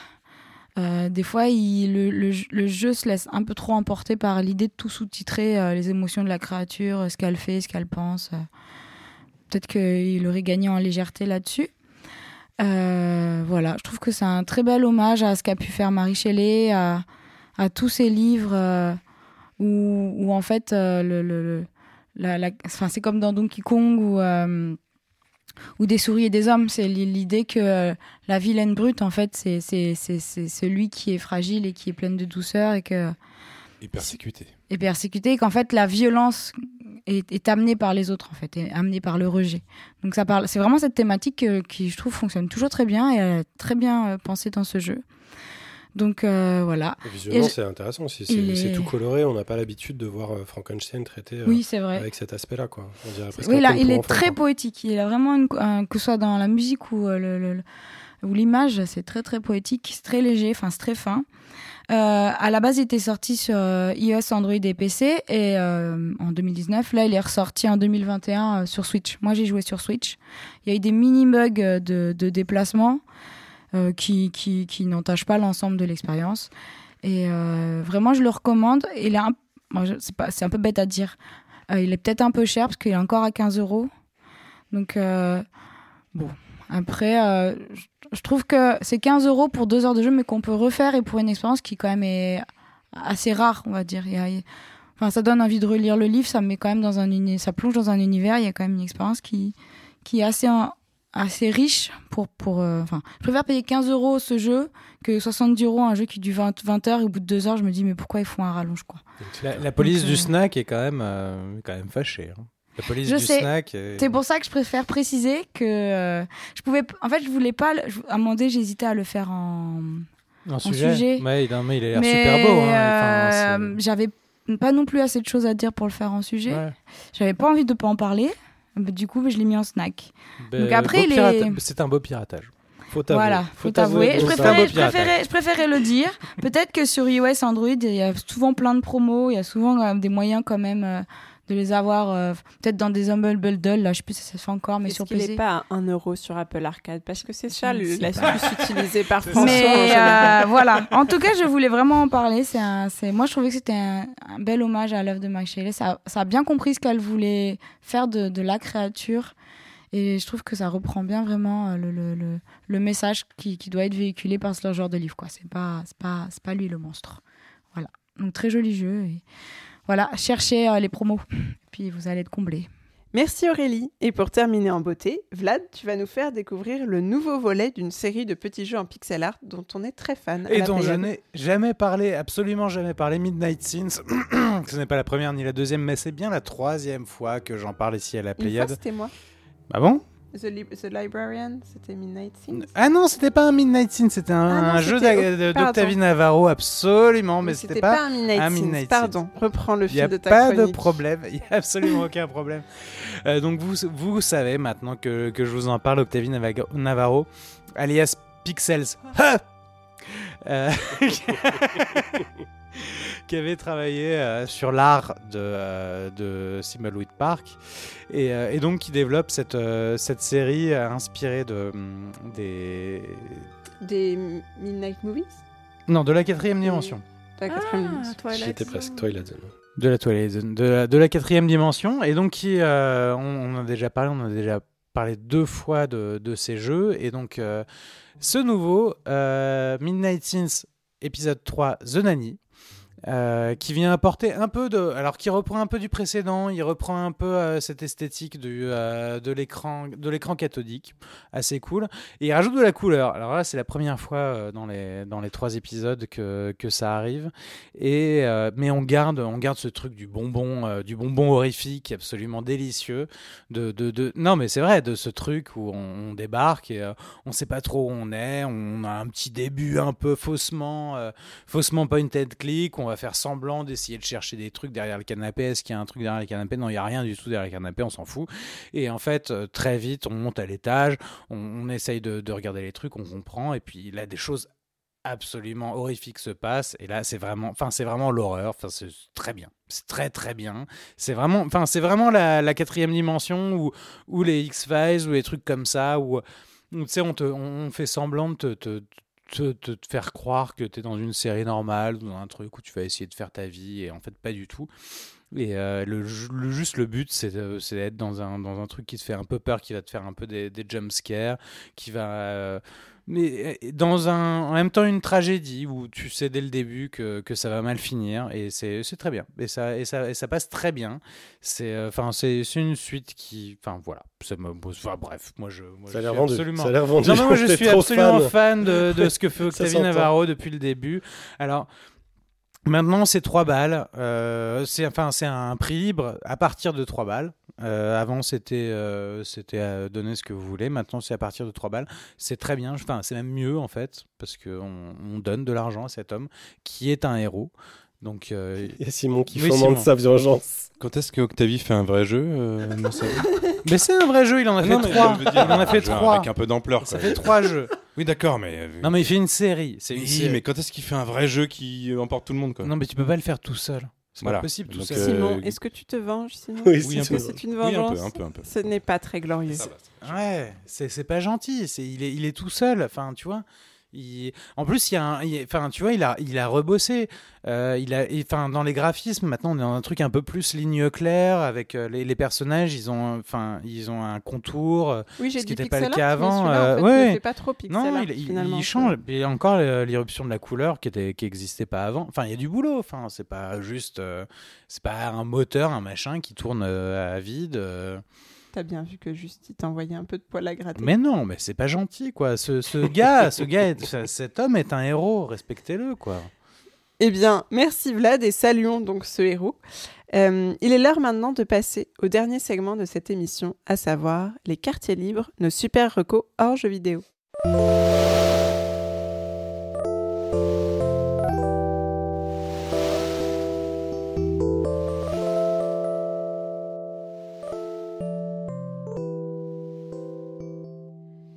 Va entamer ce dernier segment de l'émission avec la recollecture d'Ariane. Oui, alors j'ai lu euh, cet hiver le livre noir de la mode de Audrey Millet qui est paru aux éditions Les Pérégrines. Et donc c'est un, livre qui révèle certains secrets et informations sur le, le business de la mode, donc les manipulations des soldes, la réalité sur la production du vêtement et l'impact écologique par exemple.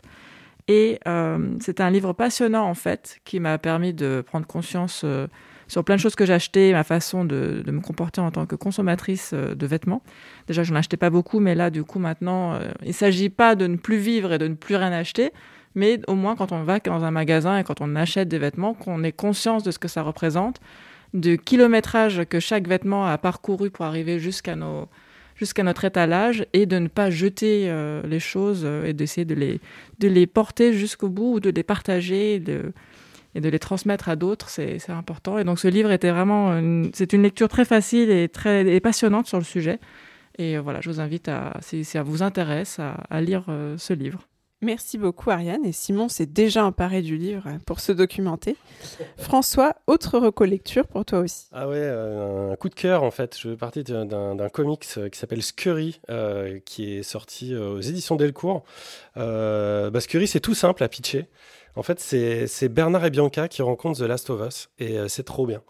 Euh, c'est un, un petit groupe de souris domestiques qui luttent pour survivre à un long et étrange hiver. Les humains ont disparu, comme dans le jeu d'Ariane, mais sauf que là, c'est plus des castors, c'est des petites souris. le soleil se pointe rarement et une pluie froide et sombre empoisonne tout ce qu'elle touche. Les souris qui dépendaient des humains pour se nourrir s'accrochent obstinément à leurs vieilles habitudes, euh, pillant les maisons abandonnées à la recherche des restes qu'elles peuvent trouver. Et en plein, en plein cœur de ce mystérieux hiver, et la nourriture saine se fait rare, une colonie euh, donc de survie, je ne sais plus lire, de souris lutte donc pour sa survie. Et on suit Humph et Wix qui sont deux éclaireurs et qui explorent le vaste monde des muridés. Et c'est carrément bien pour l'instant. Il y a un premier tome qui est sorti que j'ai dévoré. Euh, il y en a un deuxième qui arrive et a priori c'est en trois tomes. C'est intéressant, c'est une, une, une BD d'un auteur qui fait tout, euh, qui s'appelle euh, Mac, euh, de- Mac Doug, je sais plus, tiens, j'ai même plus noté le. Mac Mac Smith, pardon. Mac Smith, qui est scénariste, dessinateur et coloriste et qui a monté ce projet complètement tout seul à la base d'un Kickstarter. Donc il est en- en complètement indépendant. Il a pu, grâce à, grâce à des gens qui qui l'ont soutenu, euh, lancer cette BD euh, aux États-Unis. et Elle a été rachetée euh, pour, euh, par les droits français euh, pour être éditée en France. Et vraiment, je vous le conseille, c'est- super bien. J'espère qu'ils feront euh, un animé de ce truc-là parce que c'est magnifique surtout. Faut, faut ouais, dire ouais, que ouais. c'est très, Bah, le mec, euh, le mec, je pense qu'il a bossé dans le dessin animé ou je sais pas où, mais c'est c'est bien classe. Donc voilà, je vous le je vous le conseille. Et toi, Béné, c'est quoi ton quartier libre? Je n'aimerais jamais quelqu'un comme je t'ai aimé. Ah, C'est gentil. François, calme-toi, c'est une citation. Quelqu'un m'a dit un jour que c'était comme du scotch qu'on arrache et qu'on remet. Il recollera peut-être, mais pas comme la première fois. Voilà un extrait traduit de dialogue de la mini-série que je vous recommande aujourd'hui, qui est Scène de la vie conjugale, Scenes from a Marriage en VO. Euh, c'est la version de 2021 d'Agaï Levy, à ne pas confondre avec celle d'Ingmar Bergman en 1973, qui était peut-être également très très bien, mais je ne l'ai pas vue. Écoute, je ne l'ai pas vue. Moi, je parle de celle de 2021. Les- Arrête de hacker ma chronique. arrête- Arrête de hacker la- les chroniques de tous tes petits amis. Scène de la vie conjugale 2021, donc, raconte en cinq actes la séparation et la relation profonde, intime et torturée du couple qui est formé par Mira, jouée par Jessica Chastain, et Jonathan, Oscar Isaac, dans un quasi huis clos de 5 heures. Euh, c'est une série comme une déclaration d'amour et un coup de poing au ventre en même temps. On en ressort avec l'intime conviction que notre recherche d'amour n'est rien d'autre que l'appel à l'aide d'enfants apeurés dans le noir. Et aussi que les drames intimes sont bien plus puissants chez les gens beaux et riches. C'est superbe, émouvant et déprimant à la fois. J'ai fini en pleurs sous mon plaid à la lueur des dernières décorations de Noël qui subsistaient dans mon appartement. Allez pleurer, vous aussi, devant cette petite merveille disponible sur Canal. Et pour se donner du baume au cœur, on va terminer avec la traditionnelle reco musique de Simon. On avait laissé Bonobo il y a 5 ans, en janvier 2017, au même moment que la création d'un certain podcast. Il a fallu tout ce temps au génial compositeur anglais Simon Green pour produire ce nouveau petit bijou d'électropop. On retrouve la profondeur de l'écriture qui fait que chaque morceau a de nombreux niveaux d'écoute. ok, je force un peu, mais vous l'écoutez, vous écouterez, c'est vraiment bien. Tu parles comme Gainsbourg, c'est quoi Oh, ça va. On passe de tripes vraiment solitaires, euh, des morceaux très intimistes, à des ambiances complètement dansance house. On a envie d'être avec 2000 personnes, mais toujours avec le même point commun. Et vous- si vous écoutez mes 51 chroniques de musique, vous saurez que c'est quelque chose qui. Je, je suis vraiment attaché, c'est la mélodie. La, mélodie. la mélodie est toujours là. Et dès que les boîtes de nuit rouvrent, c'est-à-dire dans très bientôt, je vous conseille d'aller voir Bonobo. C'est un vrai artiste, c'est un, mec vraiment talentueux euh, qui, euh, qui prend le temps de faire les choses et je suis extrêmement amoureux de lui euh, musicalement. Eh bien, merci beaucoup, Simon, pour cette Et découverte. c'est mainstream, parce qu'on m'a reproché sur le Discord d'être un peu pas assez mainstream. Mais non, mais regarde, t'as même chroniqué Vampire truc Ah, qui mais est ça c'est autre chose, on s'en fout. Deux trucs mainstream dans une même émission. Mais qui êtes-vous et qu'avez-vous fait Simon? Merci en tout cas pour ta reco. On arrive ainsi à la fin de cette 51e émission. Et avant de se quitter et de vous laisser aller vous ébattre joyeusement dans la poudreuse, je parle de la neige, hein, les remerciements d'usage. À la super équipe de la Pléiade tout d'abord, qui est toujours au top. Merci donc à nos chroniqueurs, François, Ariane, Simon, Vladimir, Aurélie. Merci aussi à notre Master Chief Thibaut et à Calden pour son aide sur la communication de la Pléiade. D'ici le prochain épisode, qui on l'espère sera pas dans trois mois, n'oubliez pas de nous suivre sur les réseaux sociaux, Twitter, Facebook, Instagram, Discord, on est partout et sur Twitch même parfois. Je ne sais pas, est-ce qu'on est encore sur Twitch? Bien, bah, bah. voilà. Euh, vous pouvez normalement retrouver des infos sur euh, nos différentes chaînes depuis le splendide site de la Pléiade. Et si vous aimez nous entendre blablater chaque mois, laissez-nous une multitude de petites étoiles sur votre appli de podcast favorite. Ça nous fera plaisir et ça fera aussi plaisir à toutes les nouvelles personnes qui vont pouvoir découvrir la Pléiade. C'est incroyable. Merci enfin à vous, chers auditeurs, et on va se quitter sur Rosewood de Bonobo. À bientôt dans vos oreilles et dans nos cœurs. Ciao tout le monde. Salut, ciao.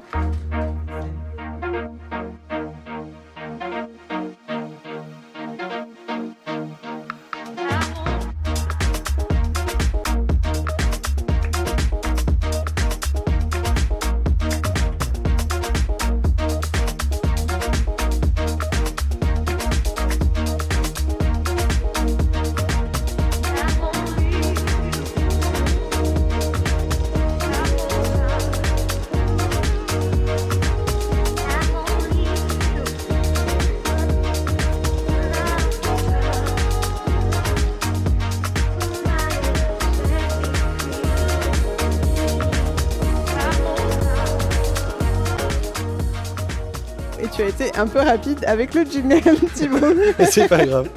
Tout le monde s'écroule. C'est la reprise. Trois mois, on oublie tout, c'est incroyable. Tout ça à cause de Bénédicte. Non, j'ai pas de symptômes. Je crois que les rousses ne tombent pas malades. Ça sera coupé. Mais Oh bah super, merci. euh, merci le... merci la technique. Corbeau Il est 20h Salut les loulous. Les loulous. Les loulous Les loulous, les loulas. Mainstream. Les loulous, Hello, hello, Lulu, Lulu, la.